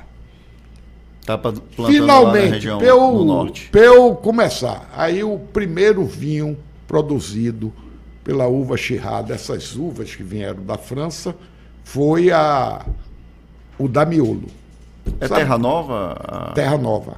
Sabe o que é que aconteceu? Ganhou o primeiro prêmio do Brasil. Melhor espumante. Não é espumante, É espumante, não. não? Vinho tinto. Tinto? Vinho tinto. É porque é Shirai tinto. É, ganhou o primeiro lugar no Brasil. Aí Jairo Vaz fez o vinho dele. Aonde é Jairo? Jairo é lá em Morro do Chapéu. Aí o Jairo fez. Aí o cara querendo me agradar e agradar Jairo, o cara da Miolo, disse: Eu vou levar umas caixinhas suas para participar do, do, do concurso. Concurso, sabe onde é? No Copacabana Palace. O vinho de Jairo ganhou. O vinho de Jairo tirou em primeiro lugar, o dele tirou em segundo, ganhamos do Brasil inteiro. Ganhamos do Brasil inteiro. Aí tem mais. Esse ano está indo outro vinho, que é da vinícola Uva. A uva fica lá em Mucugê. Se você vê a vinícola que o pessoal fez lá, É, aqui tem um hotel boutique. Boutique, é. Mas é uma coisa linda, uma maravilha. Você que não conhece Mucugê, vá ver o que é uma vinícola. Poucas Atenção, se quiser mundo, patrocinar o projeto Prisma Vinícola, fica à vontade, viu? A gente viu? não reclama. não. Poucas no mundo, poucas no mundo hoje tem a qualidade da uva. O senhor foi o responsável por esse processo, né? De O implantação. responsável foram eles, rapaz. Eu dou a ideia, eu arrumo a coisa, ele toca. O empresário que toque a sua coisa. Mas o senhor que fez a ponte, Foi inicialmente. lógico, lógico. Eu fui buscar lá na França. Fui buscar a oportunidade. É isso que eu disse. O senhor considera É- que esse é o tipo de papel é que o político pode que eu fazer, deve disse, fazer? bonitão. Deus, Deus, Deus gosta muito de mim. Entendeu? Deus, Deus gosta muito de mim. Eu fui lá, vi, trouxe sucesso. A cana de açúcar, fui lá em Alagoas, outro sucesso. Por que, que a gente não produz mais álcool, mais. Álcool, vinho? você sabe quanto é que a Bahia importa? Importa 85% do seu álcool. Tem necessidade disso? Nunca nós temos condições de fabricar todo esse álcool aqui na Bahia, bonitão. Fabricar isso aqui tudo, você transformar essa Bahia, criar uma nova Ribeirão Preto. É isso que eu estou fazendo lá na Barra, no Muqueno de São Francisco, Chique Chique. Fazer nessas regiões todas da Barra, nós temos terra de altíssima qualidade, de primeira categoria, para nós fazermos um grande desenvolvimento econômico no estado da Bahia. O oeste da Bahia. Você sabe como é que começou aquilo? Eu comecei com um empreendimento imobiliário ali. Eu comprei uma fazenda. Luiz Eduardo. Não, comprei em Correntina. Correntina ainda. Correntina, 134 mil hectares. Eu queria fazer um loteamento de fazenda. Eu tinha a Mob Terra. A Mob Terra eu vendi, eu vendi 67 mil lotes. Ainda tem essa empresa, senhor? Tenho, está guardadinha. Quando eu deixar de ser político, vou voltar a ganhar dinheiro. Mas Deus me deu essa missão de tomar conta do povo da Bahia, rapaz. Isso é a missão que Deus me deu. E eu dou conta, viu, bonitão? Ele me deu e eu estou dando conta. A gente aqui no Projeto Prisma também tenta humanizar a figura dos políticos, mostrar algo que não está tão comum no dia a dia da imprensa. O que, que João Leão costuma fazer para relaxar, para descansar? Trabalhar. Trabalha para descansar também? Não costuma ler, assistir nada? Rapaz, eu gosto de ver televisão, eu gosto de ver Discovery, gosto de ver esses canais de, de, de científicos. Adoro ver isso. Nada de ficção? Nada de ficção. Ficção é negócio. Eu gosto de ver realidade, rapaz. Livros. Eu quero aprender. Livro, eu leio um livro por semana. Qual Que- tipo de literatura? Gênero? Adoro livro de história. Você tem na Bahia um grande escritor. Vou lhe mandar um livro dele de presente para você. Aidano Roriz. Aidano Roriz. Romance histórico, né? É um livro, ele, por exemplo, você tem O Fundador. Conta a história da fundação da cidade de Salvador. Esse, esse daí o senhor me deu, esse livro. Lhe dei? O senhor me deu uma Você cópia leu? dele? Não. Tá Ah. lá em casa, tá na fila ainda. Ah, aí eu tenho, tenho outro, outro dele, que é excepcional. Invasão holandesa na Bahia. Sensacional. Tem outro dele, invasão holandesa em Pernambuco. Ele é baiano? É de Juazeiro. Esse cara hoje mora na ilha, eu fui lá visitar ele. Eu sou curioso, queria conversar com o cara, saber a vida dele, como é e tal. Esse cara foi meu sócio. Num dos primeiros negócios, quando eu criei a Mob Terra, a empresa, eu gostava muito de dançar. E eu ia muito para noitada, para boates. Aí eu criei a Boatropi. O que é isso? Era uma boate aqui de Salvador, ali na Orla Marítima. Boate Aonde? para turista, na Praia dos Corsários. Quantos anos isso tem? Ah, isso tem 60, 50 e tantos. Qual o ritmo musical que o João Leão Todos, curte? todos. Mas todos. tem- não tem nenhum predileto assim? Ah, o meu predileto é Luiz Gonzaga. É o, o artista favorito. é só beleza, céu azul e a mata em flor, mas um preto, cego dos olhos, não vendo a luz, ai, canta de dor. Essa música é uma poesia. Eu gosto de um grande poeta, e Luiz Gonzaga era um dos maiores poetas que nós tivemos no nosso Brasil. O senhor acha que a cultura nordestina passa por um processo de valorização, desvalorização, valorização, isso, é- isso é desvalorização natural, cíclico? rapaz. De vez em quando surge. De repente surge um Fernando Duarte aí que faz um bocado de música que tá sucesso, que vai. Isso é Um estrela. Felipe Leão da vida? Um Felipe Leão da vida, João Fi- Leão, Filipão.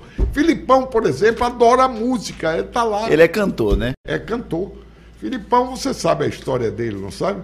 Depois eu lhe conto. Pode contar aqui. Não, o Filipão eh, teve problemas, ele é, é, é uma pessoa realmente. É um- uma coisa querida, querida.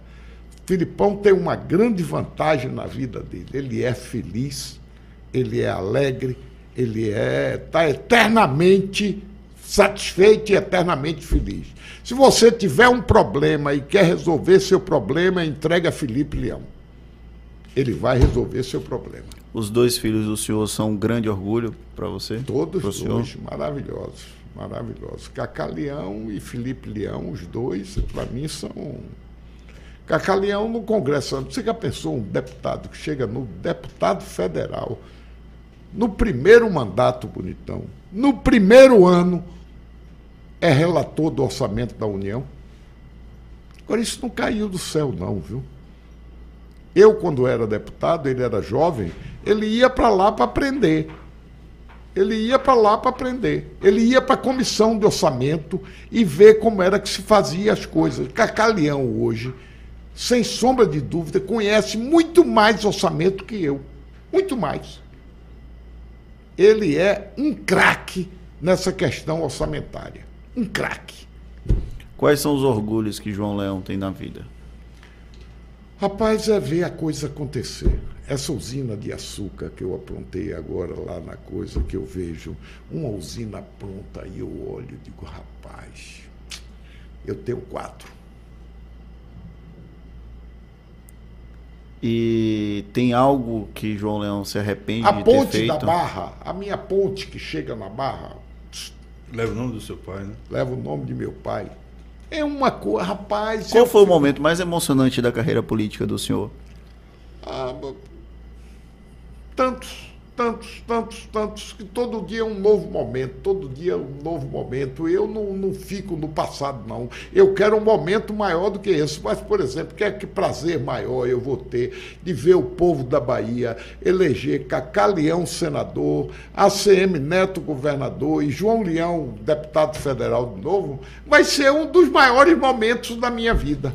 Os, os adversários de ACM Neto, de Kaká, reclamam e criticam a questão da- das heranças, né? Porque o ACM é um herdeiro do ACM avô, Kaká é um herdeiro de João Leão. O senhor rebate essas críticas como? Rapaz, se você tem um. Vou dizer uma coisa: filho de motorista, ele quer ser o quê? Motorista. Cara vai. Aí o pai, não, eu quero que meu filho vai estudar para médico, eu quero que meu filho vai estudar, porque o pai quer sempre que o filho suplante ele. Mas o filho quer seguir o exemplo do pai. Aí você vai, filho de médico, quer ser o quê? Médico. Aí o pai, que rapaz, não quero que meu filho seja médico, não quero que ele vá ser engenheiro. Cada um tem a sua. E filho de político, rapaz, quer ser político. Neto, ACM Neto e Cacá Leão, no berço, no berço, começaram a discutir política e ouvir política. No berço, ele no berço. Agora, às vezes, casa de Ferreira, espeto de pau, né? Às vezes a pessoa quer ir por outro caminho. Sim, tomara. Eu queria que Cacá fosse empresário. Você veja, eu queria que Cacá fosse para tocar minha. Eu tinha nove empresas, rapaz. Cacá tem tino, Oito assim, pra mil. Rapaz? Cacá, Cacá tem tino para tudo, bicho. O bicho é um avião aqui para nós. Sem sombra de dúvida, se tem um cara que. Como eu digo sempre, eu digo de mim, Deus gosta muito dele, é de Cacá Leão também. Acho que ele assimilou. Chegaram perguntas aqui. O senhor foi prefeito de Lauro de Freitas na última eleição de 2020. Teve um diálogo que até então não existia com a prefeita Moema Gramacho, que foi candidata à reeleição. Como é que o senhor avalia a gestão hoje em Lauro de Freitas? Não, é, Moema é uma boa prefeita. Ela, rapaz, eu comecei. Para você ter uma ideia, Lauro de Freitas era de número 147. 147 no IDH. IDH é Índice de Desenvolvimento Humano. Então nós estávamos lá 147. Sabe qual é hoje? Está entre as 30, né? É o segundo. da Segundo Bahia. da Bahia. Primeiro Salvador, segundo. De vez em quando Lauro de Freitas suplantava. Eu, quando até peguei com 147, entreguei como primeiro. Por quê? Porque eu peguei os índices. É aquela velha história, é estudar, bonitão. Eu peguei os índices. Onde é que estão os índices de desenvolvimento humano? Para eu crescer minha cidade. Educação. Aí eu corri atrás de universidades. Aí eu levei para lá a Polifux, levei para lá a Fabac, levei para lá a, a- a- Todas aquelas, tem cinco lá. Cinco. E a Já era o NIME? que tinha- Unime, Unime. A Unime, sabe onde é que eu fui buscar a Unime? Fui buscar lá em Cuiabá. Lá em Cuiabá, trazer a Unime para cá. E a outra pergunta que chegou aqui, deixa eu olhar direitinho, porque eu esqueci. Bom, Em 2014, Kaká herda o espólio eleitoral de João Leão na Câmara dos Deputados, porque João Leão deixa de ser candidato a deputado federal e Kaká assume essa posição. E agora é o sentido inverso? João Leão vai herdar o espólio eleitoral de Kaká na disputa pela Câmara? Rapaz, não existe espólio eleitoral. O que existe é o seguinte: é você ser candidato.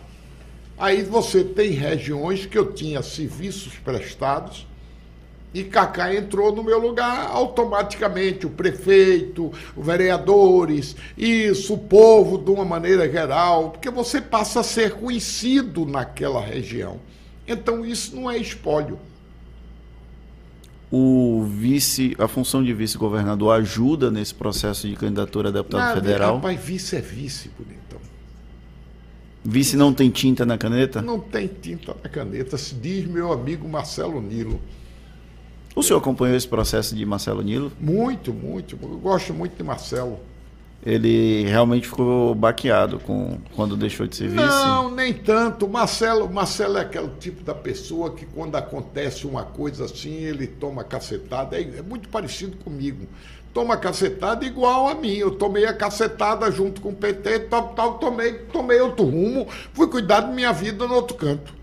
Marcelo é a mesma coisa, ele é candidato a deputado federal, agora está me ligando. Leãozinho, arruma um votinho aí para mim. Inclusive o senhor e ele disputaram a escolha de ser vice né, de Rui em outra eleição, né? Não. Em 2014. 2014, foi, foi. Ah, Ele Ficou muito queria ser chateado, inclusive, na época. ah, Marcelo comigo é meu amigo. Ainda Ele, tem relação com fala- o Mário fala- Negromonte, senhor? Total, total. Com o pai, não com, o pai- filho. com pai e com filho. Filho é meu filho, é meu sobrinho. Eu morei junto com Mário Negromonte 20 anos. Lá na Câmara, lá, Lá, lá, em Brasília. Mesmo desculpa. apartamento em Brasília. Mesmo apartamento. Ele sente falta dessa parte política? Rapaz, deve sentir, viu? deve sentir, porque você, quando está fora do processo. É uma cachaça é, política? é, política corre no sangue, meu filho. É um negócio impressionante. Você, a política, você corre no sangue. É... Bate! O senhor gosta de ser político? Adoro ser político. Adoro fazer, adoro realizar. Quando está construindo uma rua, hoje mesmo me chegou lá o prefeito de Aurelino Leal e disse: Leão, chegaram o- a- as emendas de Cacá, tô- eu estou começando a aplicar agora, a licitação ficou pronta, tal, estou fazendo a obra. Vá lá ver, estou doido para ir lá. Ele jogando asfalto na cidade toda. Negócio, isso, isso me dá prazer, você ver a realização, você fazer. É isso. Tem uma passarela que eu fiz lá em, em Santa Maria da Vitória, que liga Santa Maria a São Félix do Coribe, que é uma obra de arte. O arquiteto é Fernando Frank.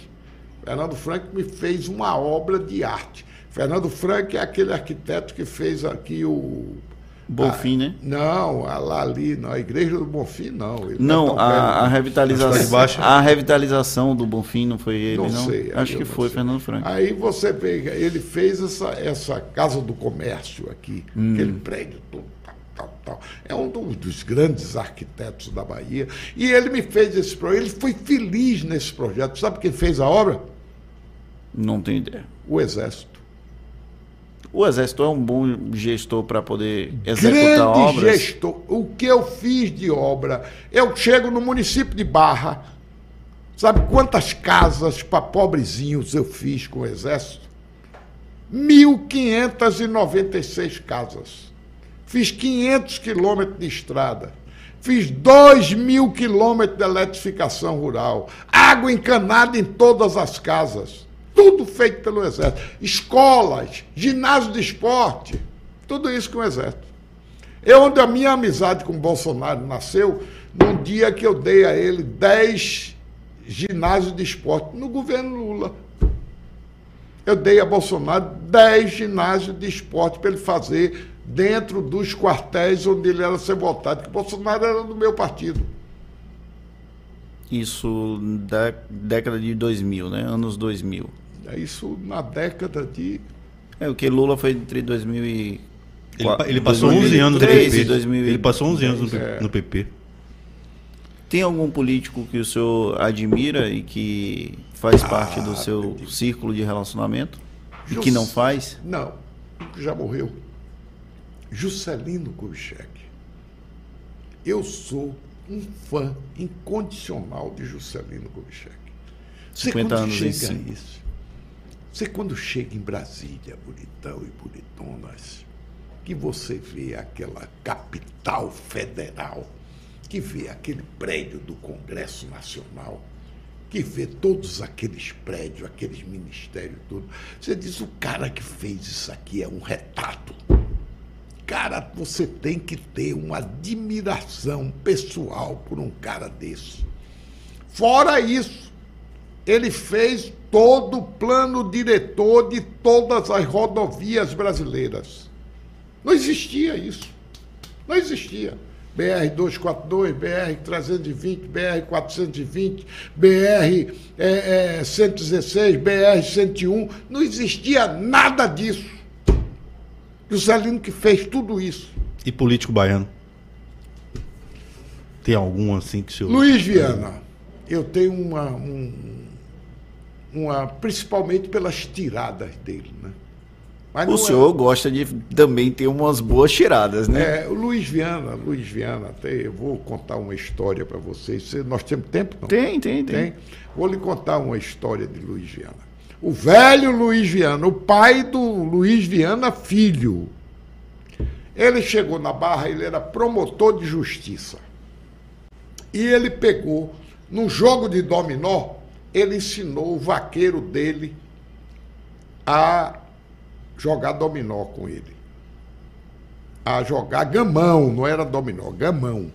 Jogar gamão. Aí pegava o dadinho, jogava.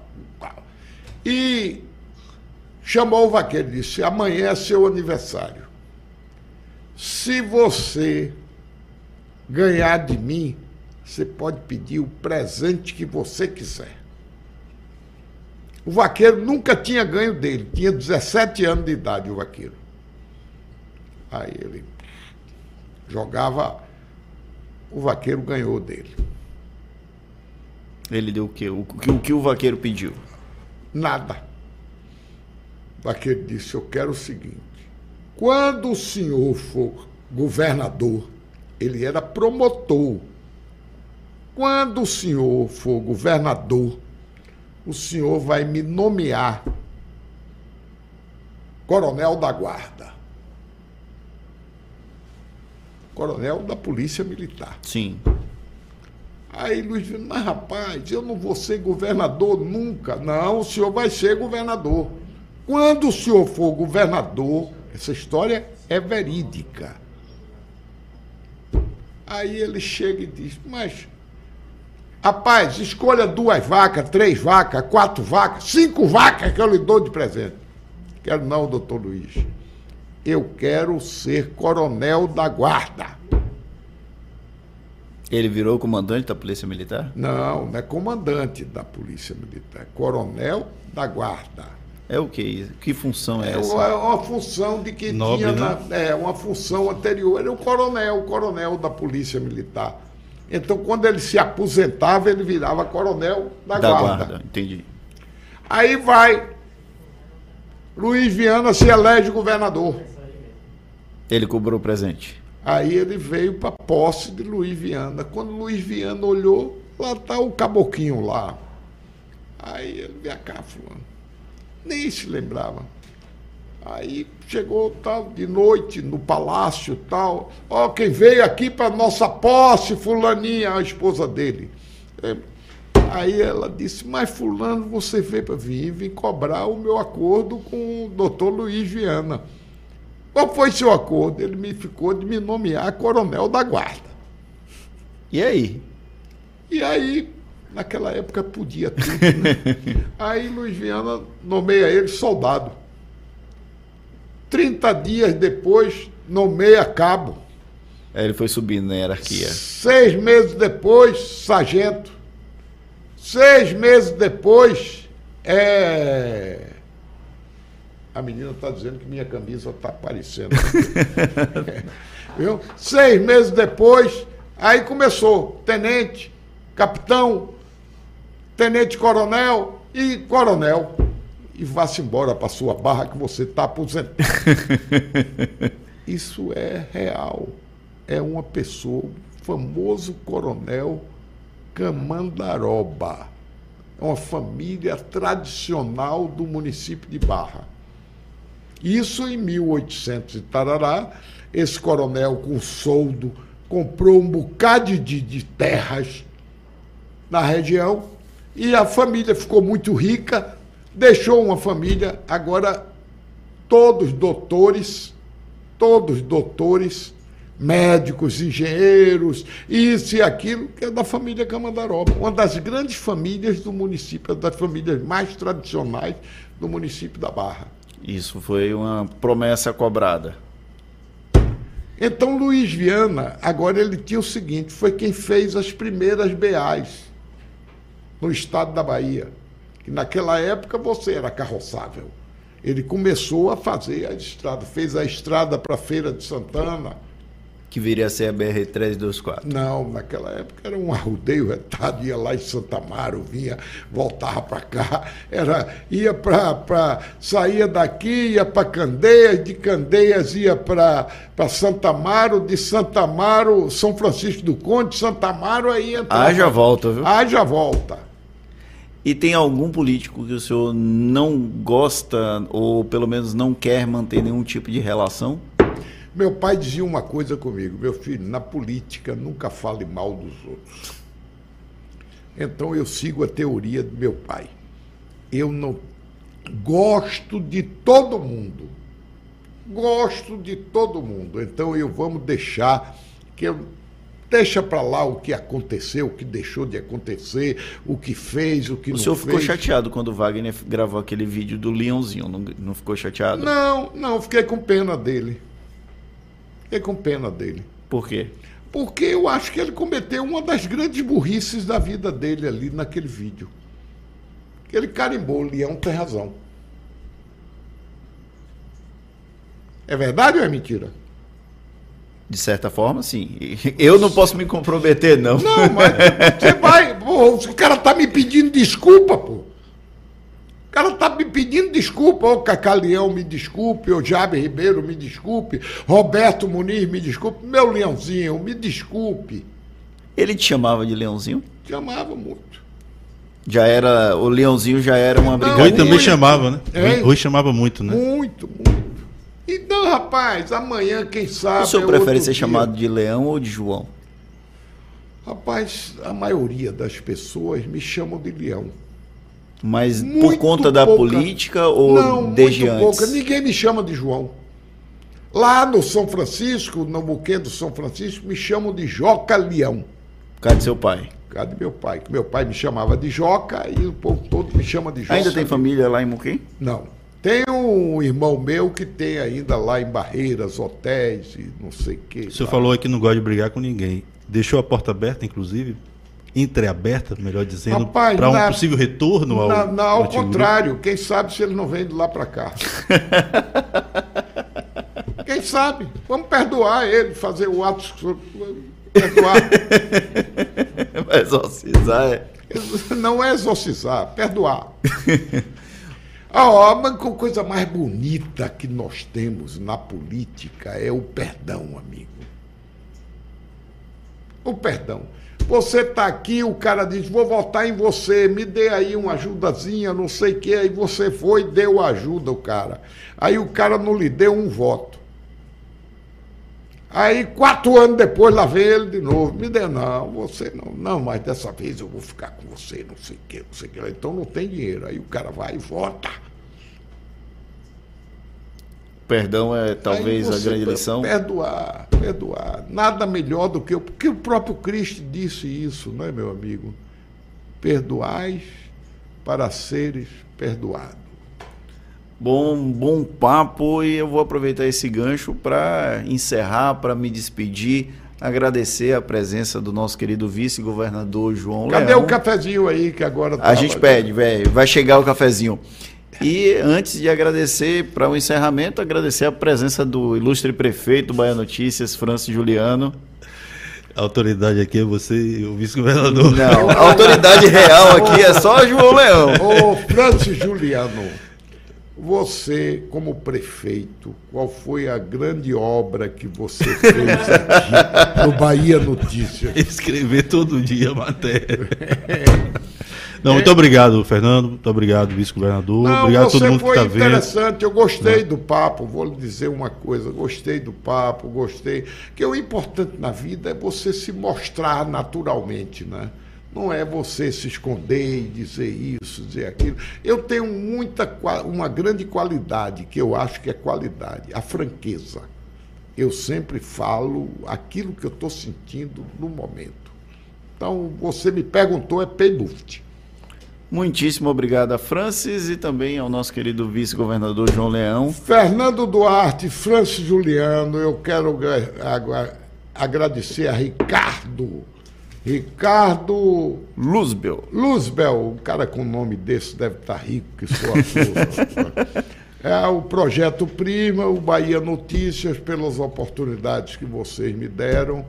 E terminar dizendo o seguinte: não se esqueça do Leão. Você tem Leão, deputado federal, Cacá Leão, senador, e ACM Neto, governador, e estamos juntos. Estamos juntos. E o de presidente?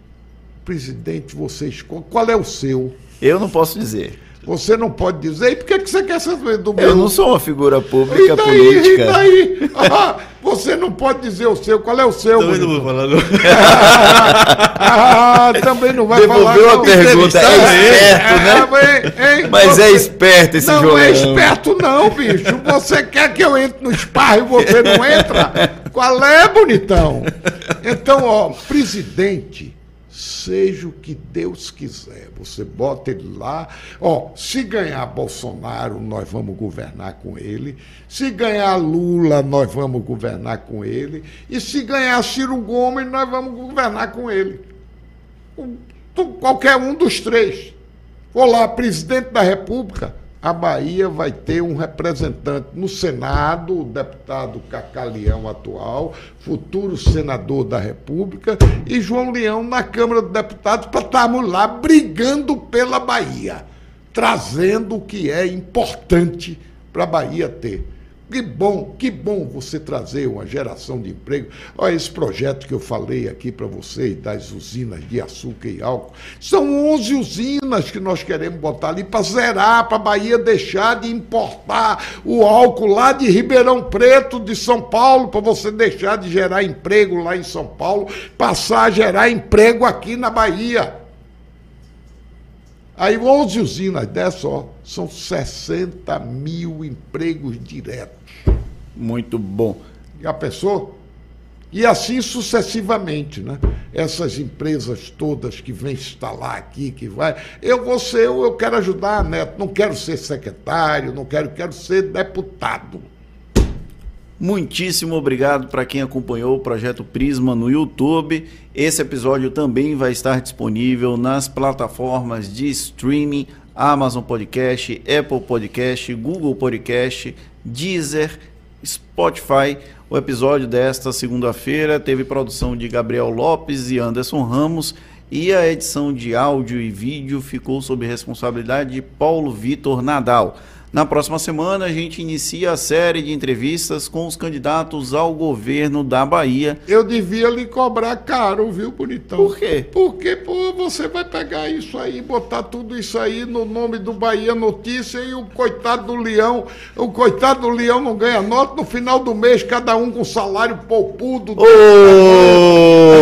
Desse tamanho, oh! pô. E eu, coitado do Leão, precisando de dinheiro pra campanha. Mas quem aguenta com isso? Isso? Rapaz, eu devia ter cobrado essa entrevista, viu? Essa entrevista vale muito dinheiro, viu, bonitão? Um grande abraço para um todo mundo e até a próxima. Um abraço para você, meus amigos todos. Felicidades. Que Deus proteja cada um de vocês e vamos empurrar essa Bahia para frente. Agora, para empurrar, você sabe, é a CM Neto, Cacá Leão e João Leão. Vendendo o peixe dele. Um grande abraço e até a próxima.